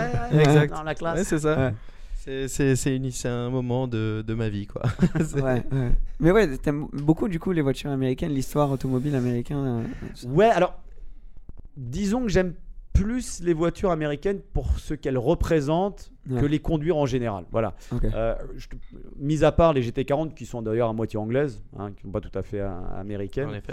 euh, et, euh, et les Cobra qui sont aussi un petit peu, un petit peu anglaises. Euh, alors, j'ai une Mustang, hein, une Mustang oui, de, oui, j'ai une Mustang de 66 parce que euh, Ah, il suffit juste de la démarrer pour avoir, pour avoir le smile. Mais c'est vrai qu'en termes de dynamisme, en toute honnêteté, bon, c'est pas. C'est lourd. Voilà, Ah, Mustang, tu vas pas aller faire col du Turini en Mustang euh, Ah, pour ta- bah, pour- tu vois, moi pour j'ai une Julia, une Super 1600 de 71. Euh, voilà, là avec ça, euh, tu prends un plaisir en- Ouais. de, de- de conduite qui est, qui est, qui est dingue.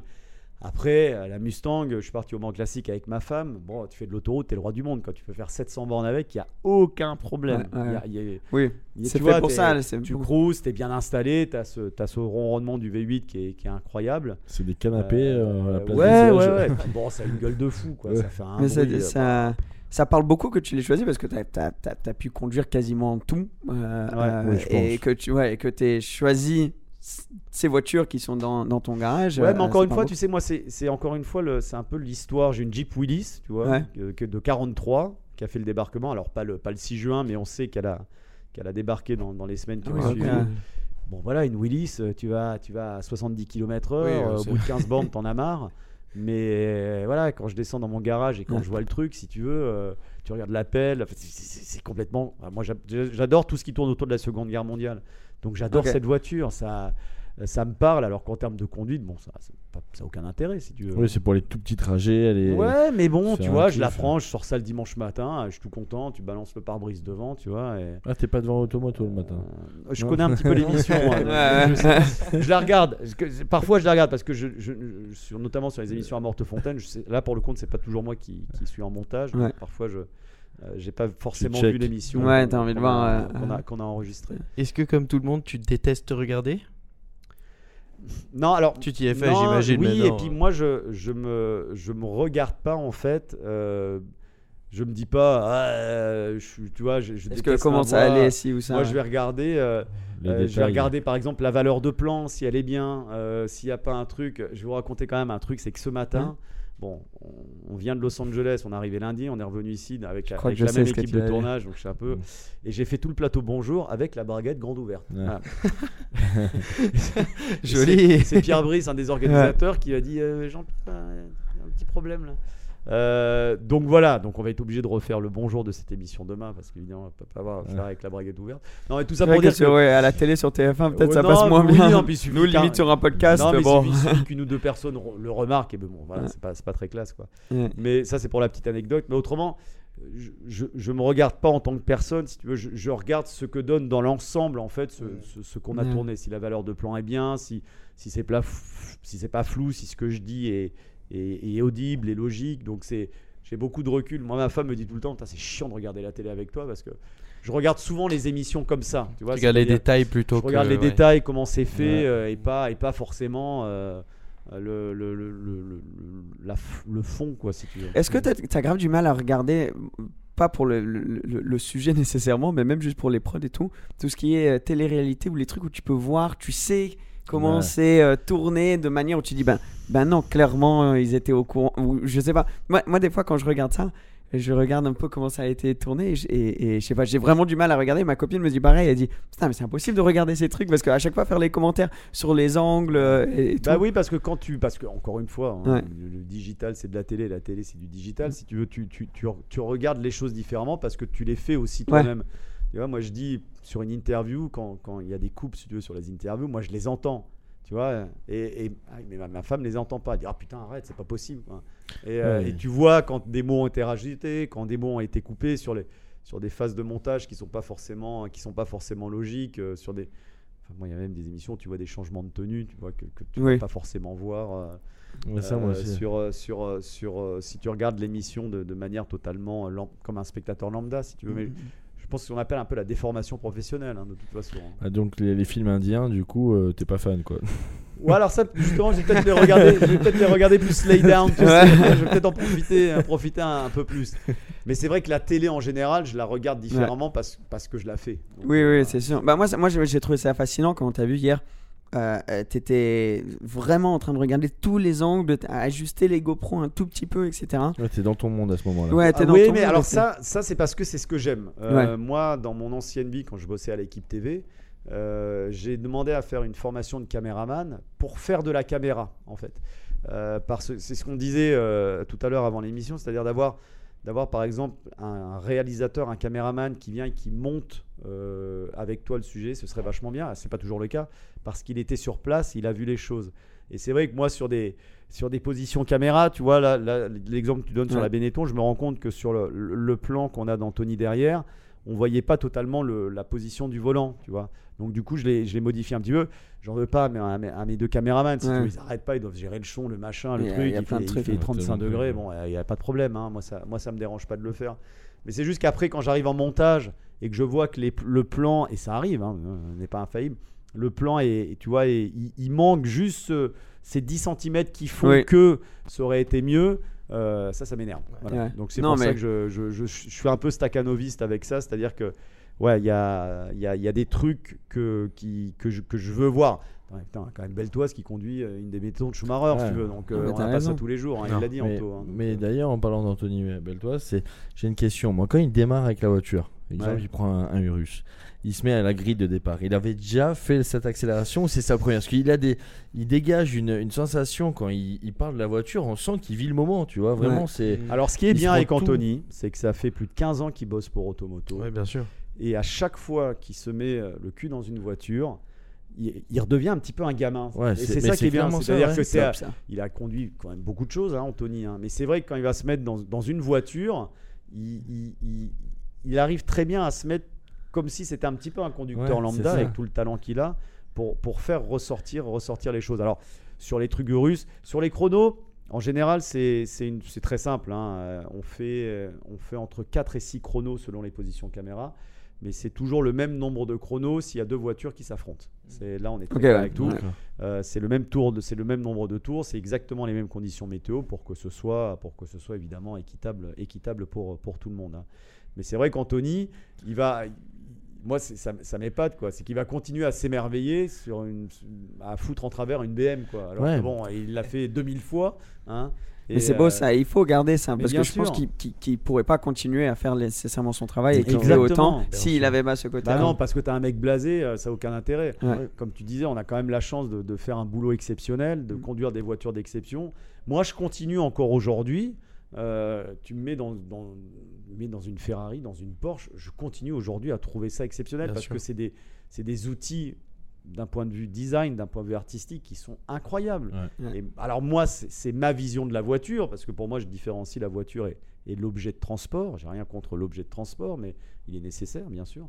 Mais pour moi, la voiture, dans ce cas-là, de plus, de plus exceptionnel, euh, bon, euh, c'est c'est quand même un truc de ouf. Quand tu montes dans un Urus, qu'on aime ou pas les SUV sportifs, réussir à faire ce qu'ils ont fait avec cette voiture, Mm. bon, c'est quand même un truc de Technologiquement, dingue. quoi. ouais. Absolument. Technologiquement, c'est c'est impressionnant. Là, j'étais faire le performante là, en- Ah ouais, à Rome. Putain, la voiture sur un circuit. euh, il y a une grosse différence alors entre. et c'est ça qui est bien, ouais, c'est qu'il y a une grosse différence entre un Urus et un, et un Urus Performante. Tu vois, c'est pas juste un capot en carbone et un, Ouais. aileron. Bon, il est pas très beau l'aileron. Et un aileron derrière, quoi. tu vois, c'est ce que je peux reprocher typiquement. J'en reviens au DBX 707, qui est une grosse machine à accélérer, si tu veux. Mais bon, là, pour le compte, je trouve pas qu'il y a un. un truc de tomber, quoi. C'est mon accréditation, une grosse voilà. accréditation. Ouais. euh, pour le compte, pour le, pour le 707, je trouve pas qu'il y ait vraiment de différence entre un DBX classique et, et un, et un C'est 707. intéressant, ouais. Ouais. Et, et qu'est-ce que t'en penses du Puro Sang- Sangway? Moi, je le trouve très joli. Et puis, tu sais, il n'y a pas de dire Ouais, les SUV c'est pourri, mais les SUV ça marche. C'est pas un SUV, hein. attention. Oui, je plaisante, euh, je plaisante. ouais, je sais pas comment ils appellent ça, mais enfin bon, on voit, on voit où ils veulent en venir. hein. Une grosse voiture de course. Voilà, une grosse voiture de course, 4 places, 4 portes, un petit peu rehaussé, mais pas trop. Voilà, Ouais. exactement. Euh, C'est la suivante. non, mais quand tu vois le succès du Bentayga, quand tu vois le succès euh, Cayenne, du. Cullinan, euh, bon, le Cayenne, hein, c'est ce qui a sauvé Porsche à l'époque, Ouais. le Urus, C'est plus de 50% euh, mais c'est du- du, chiffre d'affaires aujourd'hui. ils sont pas loin de 60. C'est ça, exactement. Euh, quand, tu vois, quand tu vois tout ça, tu te dis, Eh, les gars, les constructeurs, ils sont quand même là pour gagner de l'argent. hein. Donc, euh, bon, euh, moi, je- et puis en plus, en toute honnêteté, un Urus, euh, putain, c'est vachement bien. Ouais, Ouais, non, bien Ouais, sûr. J'ai pas conduit le plus pratique, Sanguier, mais ouais. je suis persuadé que ce sera très bien d'un Ça point de va vue être génial, ça va être absolument génial. De toute façon, tout est V12 vendu, Ferrari. il y a euh, V12 Moi, Ferrari, le- tout est vendu, il n'y a aucun souci. euh. C'est le T'as mon pas les 4x4 contraintes préféré. T'as pas de contraintes aussi comme t'a- t'aurais dans une supercar, tu vois? Euh, Ouais, pas- bah, Le pas Dodan. autant. Hein, Le Dodan, tu le passes tranquille. Ouais, après, Parce que ça, c'est la pire des choses dans une supercar, je crois. Avec le- Heureusement, on a les lifts et tout Voilà. aujourd'hui, mais bon, c'est sûr que dans, dans les anciennes, euh, c'est. Bah, toi pas qui as quoi. enseignes, quand tu dois prendre les trucs. euh, Non, ouais, mais elles étaient moins basses aussi. Oui, c'est vrai aussi. Mais de toute façon, ça fonctionne. Voilà. Euh, ça se vend, ça se vend très bien, tout le monde en fait. Euh, je vois pas pourquoi Ferrari n'en ferait pas. Enfin, c'est pas, c'est pas Enzo Ferrari qui avait une logique mercantile très établie. Euh, je pense qu'en toute honnêteté, je pense qu'il n'aurait rien eu contre un Puro Ouais. Sanguier si ça avait permis de continuer la compétition. hein, Et avec façon. le V12, je pense. Avec Et- le V6 biturbo, je sais pas si. Ouais, alors ça c'est bien quand même. Ouais. qu'il- qu'il- qu'il- il arrivera à mon avis. Oui, hein. oui, Oui, non, c'est sûr, c'est sûr. Mais je Mais pense au moins, que il y a une présenter version, la ouais. voiture avec, avec le V12, c'est quand même, c'est quand même aussi un, un message fort. Je pense c'est le- la première euh, vague qui vient, c'est pour bon, les clients Bien VIP, tout ça qui ont pu avoir la location. Après, ils vont faire plus en masse, à mon avis, euh, la version euh, V6 euh, qui Oui, sera un peu plus oui, accessible à Et le monde. prix, le prix aussi est, Voilà. est dingue. Oui, je veux dire 500 000 euros, c'est quand même beaucoup d'argent. Euh, C'est bah, quasiment deux c'est- euros ça. Ouais, c'est deux Urus. Exactement, c'est T'imagines Beaucoup, beaucoup d'argent. Et un, un Urus, c'est déjà quasiment deux Cayenne, je crois. Donc, euh, Ouais, voilà, donc, bah, euh, tu fais le ouais, compte. Tu fais le Donc-. Et est-ce que tu as une voiture là que t'as pas eu, t'as pas encore eu l'opportunité de conduire? Tu dirais là, si je pouvais te donner les clés pour n'importe quoi, il y a le circuit juste là, je te dis, vas-y, go. Qu'est-ce que tu prends? En voiture euh, récente, je dirais Valkyrie. Ah oui, ouais, ouais, t'as raison. Ouais, ouais. Parce que ça, c'est un. Je suis pas très Aston en Ouais. général, mais en général, même sur les voitures, sur les anciennes, c'est pas des voitures. La. Valkyrie, c'est pas vraiment une Aston non plus. Oui, ah ouais, oui, Tu c'est pas vrai. Oui, c'est vrai que c'est pas vraiment une Aston. Y a Ouais. marqué Aston dessus, donc on va dire une Exactement. Aston. Mais euh, je sais pas, je trouve que c'est une voiture qui est, qui est fascinante euh, euh, et qui a été. Alors c'est marrant parce qu'elle a été imaginée sans contrainte et j'en ai parlé avec un propriétaire et qui, enfin, chez Aston, ils se sont arrachés les cheveux et ceci explique cela hein, parce que la voiture en termes de délai de livraison, de retour, de machin, c'est une, une cata. Mais ouais, c'est une F1 homologuée pour la route, hein, la Valkyrie, ouais, pour, pour, pour la faire, euh, pour la faire simple. Et, euh, Il y a un pack qui font euh, un pack euh, que tu peux avoir euh, et la conduire sur route ensuite. Je sais pas exactement ce que c'est, hein, donc je donc je vais pas donner de fausses informations, mais qui coûte plusieurs centaines de, de milliers d'euros et il y en aura, il y en auront que euh, un certain nombre avec. euh, avec Alors moi, il y a un proprio qui m'a raconté plusieurs choses. Qui, donc, euh, ils n'avaient pas, en termes d'homologation, ils n'avaient pas pensé notamment à mettre euh, un réservoir de lave-glace dans la voiture. Donc, ils ont dû, ils ont dû l'adapter. Oups. Euh, Il y avait aussi un problème de feu arrière euh, sur, euh, sur, sur, sur la voiture. C'est un propriétaire hein, qui m'a dit tout ça. En fait, ils sont partis d'une F1 et ils ont fait une voiture. Bah voilà, c'est exactement ça. Et puis ils se sont dit ah bah merde, il faut, il faut du lave-glace. deux, trois trucs quand même. Ah, L'homologation, Ouais. ça existe Ouais, en ça fait. existe ouais, c'est encore. ça. Mais ouais, la voiture a quelque chose de totalement fascinant quand tu l'entends rouler euh, avec le V12. Bon, euh, donc ouais, je dirais, euh, je dirais une, je dirais une Valkyrie là. ouais. Et en ancienne? Enfin, disons ancienne, ça peut être des années 2000, ça peut être. Qu'est-ce que j'aimerais rouler en ancienne? Ma vieille Jeep. Euh, Il se peut, hein. Il se peut. hein. Qu'est-ce que j'aimerais? C'est difficile. Hein. On, on fait voiture de route, même pas dire juste une voiture de Shelby course. Daytona, enfin une Daytona ou un truc du genre aussi. hein, ça, Non, il y a un truc que j'aimerais beaucoup essayer. et on me l'a proposé, j'ai refusé parce que c'est un petit peu out of my league. Je pense que c'est 935. Ouais. Ouais. Ouais. Parce qu'il y a, il y a encore une fois, il y a un côté complètement, euh, pour paraphraser euh, un de tes amis monégasques, aberrant Ouais. euh, sur, sur, sur, sur cette voiture. On m'a proposé une fois de, de rouler au Mans classique. Et franchement, là, je me suis dit, c'est too much pour moi. Parce que je, je, je, je, connais- je sais ce que je vaux sur un circuit. C'est pas grand chose. Moi, je, je me fais plaisir et je sais un peu pro où je vais, mais je suis surtout pas un pilote. Et là, je me suis dit, 935, ouais, c'est un peu C'est costaud much. quand même, ouais. Mais la voiture est, est tellement dingue. Et, euh, et je, je sais pas pourquoi j'ai une grosse frustration avec Porsche. Je pense que si un jour. Ah ouais?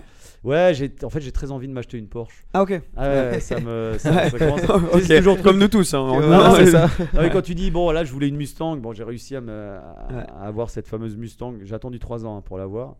Et là, j'ai un truc avec les Porsche euh, ce qui, me, qui, qui, me- qui commence à me travailler. Un Et t'en as C'est en difficile de euh, choisir laquelle. Nous, c'est notre rêve de faire. Parce qu'on est, on est beaux-frères, en fait. Ouais. Et notre rêve, c'est vraiment de, de, de, de construire une, une, une- acheter un peu comme une épave, quoi, Ouais. et la refaire complètement. Alors, euh, quoi comme Porsche? euh, Pas sûr. On regardait des. Moi, je suis pas trop targa. Enfin, Ouais, c'est ouais. très beau, mais au Ouais. quotidien, c'est- je préfère. la- 1993, Ouais. 1993, ça serait dingue. Jolie voiture. Euh, une beaucoup, 4S, quelque chose comme ça. Euh, après, après, bon, il y a le monde idéal. Après, il y a les problèmes de, de, de budget. Ah, tu Oui, bien hein. sûr. Tu vas pas acheter une 959 pour retaper. Non, Après, je- c'est et- c'est autre j'ai envie quoi. de, j'ai envie de retaper euh, ça, il y a un peu Il du y en a qui hein. sont vendus Ouais. aux enchères là, des, des projects. Euh, Il y en avait une qui avait plus droit avant droite. Elle, elle- il- elle avait- il l'avait- il l'avait mis sur des roulettes et tout. Ouais. Ah, ça se vend quand même. surtout 959. Hein. Putain, euh, pas facile. Hein. Non, c'est un peu non, un non. laboratoire la voiture hein, quand Ouais. même. Hein. euh, bah, c'était de la Ouais. folie hein, Ouais, l'époque. c'est euh. exactement ça. ouais. Non, là, t'as pas envie de la tripoter trop. Parce Une que- belle 930. euh, Ouais. bon, ça aussi, c'était On une avait hyper hein. dangereuse. Oui, ça, bien Une sûr, belle ouais. 930 à retaper, ça c'est encore, disons, ok niveau prix. Ouais. Et là, tu peux vraiment t'amuser avec une belle Moi, je pense que dans mon garage idéal, si demain je gagne à l'euro million, dans mon top 5, il y a une 2 litres 7 RS tout de Ouais, suite, bien sûr. immédiatement. Bien sûr. Alors, tu sais, j'ai Ouais. eu une expérience folle, une chance dit, folle avec ça. million. Ouais. T'imagines Mais ouais, il y a un, gros collecteur euh, euh, de, de voitures aux États-Unis que, que j'ai connu. À un moment, j'avais eu une idée de faire une appli. Ce gars a fait une fortune. C'était un des premiers investisseurs dans, dans Facebook. J'avais eu une idée de, de faire une application pour passionnés automobiles. Je crois que c'était de la merde mon idée, mais le gars il était très gentil donc il m'en a parlé. Poliment. Ouais, poliment, il m'a dit. Et donc, tu sais, je lui avais pitché le truc pour avoir de l'investissement et tout. Bref, on a créé un peu une relation où il m'a, appris euh, des, des choses de niveau, niveau travail. Et euh, une fois, il m'appelle, il dit Écoute, j'ai une 2 litres 7 euh, RS euh, en Europe. euh, elle est là-bas quand je viens en Europe, je roule et tout avec. Je vais la descendre de l'Allemagne, je vais venir sur Monaco. Est-ce que ça te gêne si je la, si, si je la laisse chez toi, chez mes parents, qui avaient une place dans le garage? Ouh, Pas de souci. Par contre, il y a une condition. Ok. Il dit Tu la sors minimum une fois par semaine. Oh non. Je veux Oh pas. ouais. non. Mais il m'a dit, mais vraiment, tu la sors minimum une fois par semaine. Il a laissé la voiture, je me rappelle plus, je crois 7 mois, 8 mois, quelque chose comme Elle ça. avait 50 000 km Et- de plus. Ouais, il est revenu, la voiture, elle avait sorti trois fois par 230 semaine. Ouais, elle avait 230 000 km. Non, et vraiment, on la, on la, on la sortait. Donc j'ai eu ce, ce, ce- ce privilège de pouvoir euh, euh, utiliser, avoir accès à une Delete 7 RS euh, pendant six mois.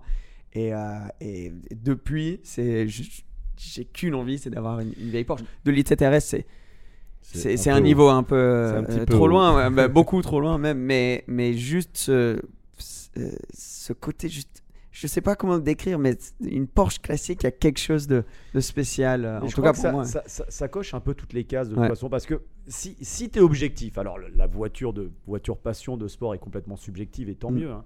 mais si tu restes franchement totalement objectif, c'est quand même un petit peu la voiture de pas, pas- pas idéale ou parfaite, mais en tout cas c'est vrai que tu dis ça coche toutes les cases. Absolument. Moi, j'ai eu la chance de, de fait- de conduire une 2 litres 7 RS pour l'émission. On a fait une, une- une émission spéciale RS.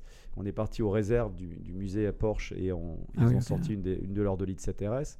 Et encore aujourd'hui, bon, la voiture, bon, peut-être en termes de frein et de direction, mais si tu veux, c'est- elle, est, elle est tout à fait contemporaine. Ah absolument, Tu vois, absolument. c'est, euh, t'es bien installé, ça marche bien. euh, euh, ouais, peut-être. Moi, il y a juste les freins et la direction qui, qui te disent que, bon, effectivement. Alors, on a eu la chance, j'ai fait 2 litres 7 RS, 964 RS et 993 RS. Sacrée Euh, journée ça.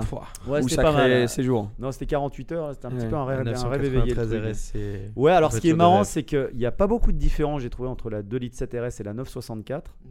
Et pourtant, il y en a énormément alors qu'elles sont beau- beaucoup plus Ouais. proches hein, entre la 964 et la 993.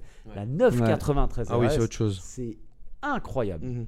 Ah, c'est un truc de fou. C'est vrai. Il y a, Ça, un- j'ai jamais. il y a un gap entre une 964 et une 993. Bon, en plus, tout a changé. hein. Extérieurement, ça, ça ressemble à une 911, mais en dessous, ça n'a plus rien à voir. Là, deux tu penses au hein. turbo aussi, je veux dire, la 3 litres 6 Exactement, ouais. turbo 964 Ouais. comparé à une 993 turbo, Ça n'a rien à voir. c'est hein. autre chose, hein, c'est complètement autre chose. Mais c'est vrai que la, la, la 2 litres 7 RS en termes, de, en termes de design, en termes de. Bon, alors évidemment, C'est mythique, Le canard, il y a tout, mais le, le, le, le moteur, le confort, le. C'est. euh, c'est- c'est. Et t'as ce caractère classique, t'as des petits. Moi, à un moment, en changeant de vitesse sur une route, on était avec des supercars modernes. Le pommeau de vitesse, foup, sans, sans- totalement. Donc je conduisais là, donc Ouais, t'as oui, quand même les trucs de voiture classique. c'est ça qui est bien. Des, des quoi. tout petits trucs, mais c'est ça qui rajoute le caractère. Mais une 911, une vieille 911, pas, pas les RS, etc., mais celles qui sont euh, plus abordables. Je pense, si on rentre dans le monde classique, c'est le, le haut de gamme des, des- des voitures classiques, mais c'est facile à avoir des, des pièces assez faciles. Il, y a, il y a beaucoup de pièces. C'est, on peut rouler avec, c'est assez fiable. Il y a des euh, euh, euh, euh, mécaniques, des, des, des shops qui peuvent réparer un peu de Mhm. partout, en tout cas en Europe. Donc, pour commencer dans la classique, si on peut se le permettre, ou même juste comme un goal ultime, c'est un peu la voiture classique parfaite pour. Back- sans- ouais, voilà. Ouais, et puis quand tu vois, alors maintenant elles ont, elles ont commencé à prendre, mais quand tu vois la génération 996 dont personne ne voulait, Ouais, hein, c'est euh, drôle. et qui commence, bah évidemment parce que le- la, la collection est générationnelle, donc euh, plus tu avances dans le temps, plus les gens vieillissent et plus en général les gens ont les moyens de, de- de se payer les voitures qu'ils ont fait fantasmer quand ils étaient petits. Ouais. Mais une 996 aujourd'hui, alors, personne n'en voulait, mais c'est une voiture qui va prendre, et tu le constates aujourd'hui hein, de toute façon, hein, ça commence à monter parce que Les RS 996. ça- Bon, alors les 996 RS en plus c'était des éditions limitées donc euh, donc c'était même en trouver une 996 aujourd'hui RS c'est compliqué hein, c'est super Ah, c'est compliqué. très compliqué, hein, ouais. compliqué. Alors c'est vrai que moi c'est pas tant les, les phares hein, un peu en neuf au plat devant là qui me dérange c'est vrai que c'est une voiture assez étroite en fait. Non mais c'est vrai tu vois tout le monde dit les ouais, c'est vrai, c'est vrai. ouais, Et si ouais. ça se trouve, ça va devenir un objet collector dans quelques années aussi, tu vois, c'est ça. Mais C'est tu c'est sais- différent, donc tout le monde Moi, dit. moi, euh, j'ai cette image du Renault Wind. Je sais pas si vous vous souvenez Je vois pas du voiture. tout, non, ouais. C'est une espèce de. C'est une voiture, c'est entre un cabriolet, un coupé. Un Renault a sorti ça il y a une dizaine d'années. Ça, ça- ça- pour cette voiture n'avait pas beaucoup de sens, hein, en toute honnêteté. mais aujourd'hui, quand il m'arrive d'en voir, je me dis putain, mais ça va être collection, ça, ça va être collector, mais comme. Comme, euh, comme l'est la Vantime finalement, tu vois, c'était une espèce de d'échec total de Renault. Ça, c'était un truc. Et aujourd'hui, tu trouves un, un Avantime en, en bon état, euh, tu sais, et qui sait, peut-être qu'un jour le Renault Wind deviendra l'objet de deviendra de toute collection. peu- Et on peu, ressortira ce clip. euh, Voilà, on vous avait dit, le Ouais. Renault Wind. Ouais, ouais. JP Gagic avait prédit ça. ouais, ouais, ouais. Mais franchement, tu vois la, la, la, la, la cote de la 996, euh, bon, effectivement, hein, c'est un- c'est une bonne entrée euh, dans le monde Porsche parce que c'est une, une Porsche. Plus, en plus, c'est plutôt une bonne Porsche. Ouais, c'est hein. moderne, donc Ouais, euh, t'as pas rouler, les c'est soucis que tu as sur certaines anciennes. Moi, pour moi, c'est un peu trop moderne. C'est un peu trop, euh, c'est un peu trop moderne. Ouais, voilà. Tu t'arrêterais euh, où 93 Ou même avant? Ouais, 9,97 Club Sport, c'est pas mal. Oui, ça passe. Euh, Ouais, je dirais, ouais, je dirais 9,93 peut-être. Ouais, parce que j'aime beaucoup le look de la 9,93. C'est tellement Ouais. beau. Ouais, c'est ouais. classe. C'est pur. Les, les, ouais, les, les, les lignes, sans, sans l'aileron et tout, moi je préfère ça. Moi, c'est les feux avant qui me Oui, voilà, Ouais, comme ça, très, ouais, c'est ça. euh, ouais, Ouais. très, très plat. Moi, ça, ouais, c'est, c'est la, moi, en termes de design, c'est la, peut-être la dernière génération qui me, qui me parle, qui me parle beaucoup. Mais encore une fois, ouais, une 997, c'est, c'est pas mal. C'est plus en, encore une une fois, en termes de sensation de conduite, en fait. C'est un, Ouais. Après, je trouve que tu t'approches trop des voitures modernes. Ouais, c'est dingue quand on voit la- les différences en taille, ça, à chaque fois, ça. Quand tu vois une 92 maintenant à côté d'une 97 qui n'est pas si vieille que ça. Elles prennent 10 Rien à cm chaque année en fait. Ouais, ouais. Ouais, C'est incroyable. Bah, tout, hein, tu regardes une mini. euh, Et c'est plus une mini maintenant. Ah non. Il porte plus son nom. Bon, Il- Ça devient une médium. Ouais, voilà, c'est- voilà. Voilà, j'avais j'avais entamé la blague, mais je me suis dit elle est quand même assez pourrie, donc je l'ai pas faite. Non, mais non, que quelqu'un la fasse. on Allez, peut on toujours va. compter sur, euh, sur Cédric hein, de, de, de Oh, la tu- terminer celle-là. ouais, en plus c'est moi, qui- c'est moi le pire avec ce genre de truc. C'est concours de blagues pourries, les gars Ouais, ah, non, non, On a- non. On a un champion déjà. Ouais, ouais. Pas, pas la peine de jouer. Je me retiens un peu sur le podcast parce que, parce que voilà. Les gens vont plus euh, regarder après. Ouais, je pense qu'on perd euh, tous les abonnés d'un coup. Mais, mais, mais ça fait quand même un, un bout de temps qu'on qu'on- qu'on papote, donc Ouais. on va peut-être devoir te laisser euh, retourner euh, au boulot parce que j'imagine il y a- il y, a pas mal de boulot. Non, là, je vais aller au resto. Ah bah parfait, parfait, bah nous aussi. Non, Mais merci, journée, Merci sympa. beaucoup de, de, de, de Bah, prendre le temps, hein, gars, franchement c'est Merci d'être venu, ouais, c'était génial. T'es toujours de bienvenue parce que tu dois avoir encore tellement d'anecdotes, tellement de choses que, que, que j'aimerais te demander. Ah là là, on pourrait écrire un, pourrait écrire un bouquin, je pense. Ouais, exact. c'est dans exact, les- hein. tu, tu penses à ça un jour ou... Oh, Ah, ça serait cool quand même. Gadget's Book. ouais, je sais pas si ça intéresserait beaucoup de gens. euh. Non, écoute, je pense que vraiment, les...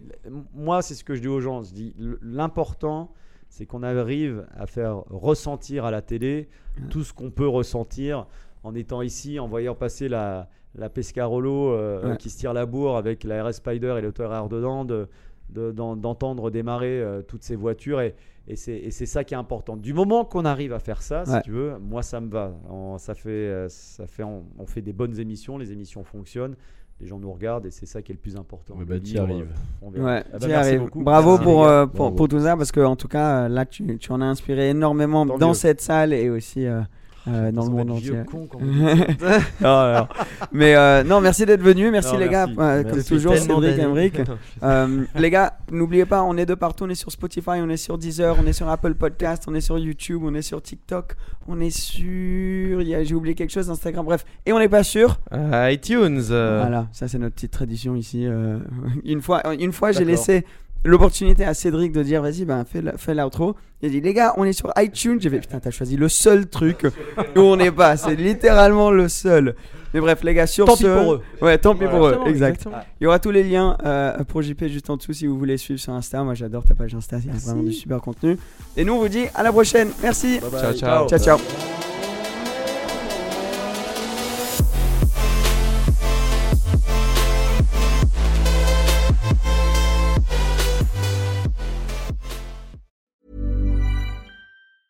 Planning for your next trip? Elevate your travel style with Quince. Quince has all the jet setting essentials you'll want for your next getaway, like European linen, premium luggage options, buttery soft Italian leather bags, and so much more. And is all priced at 50 to 80% less than similar brands.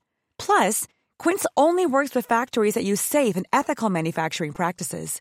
Pack your bags with high-quality essentials you'll be wearing for vacations to come with Quince. Go to quince.com slash pack for free shipping and 365-day returns. Hey, it's Paige DeSorbo from Giggly Squad. High quality fashion without the price tag. Say hello to Quince.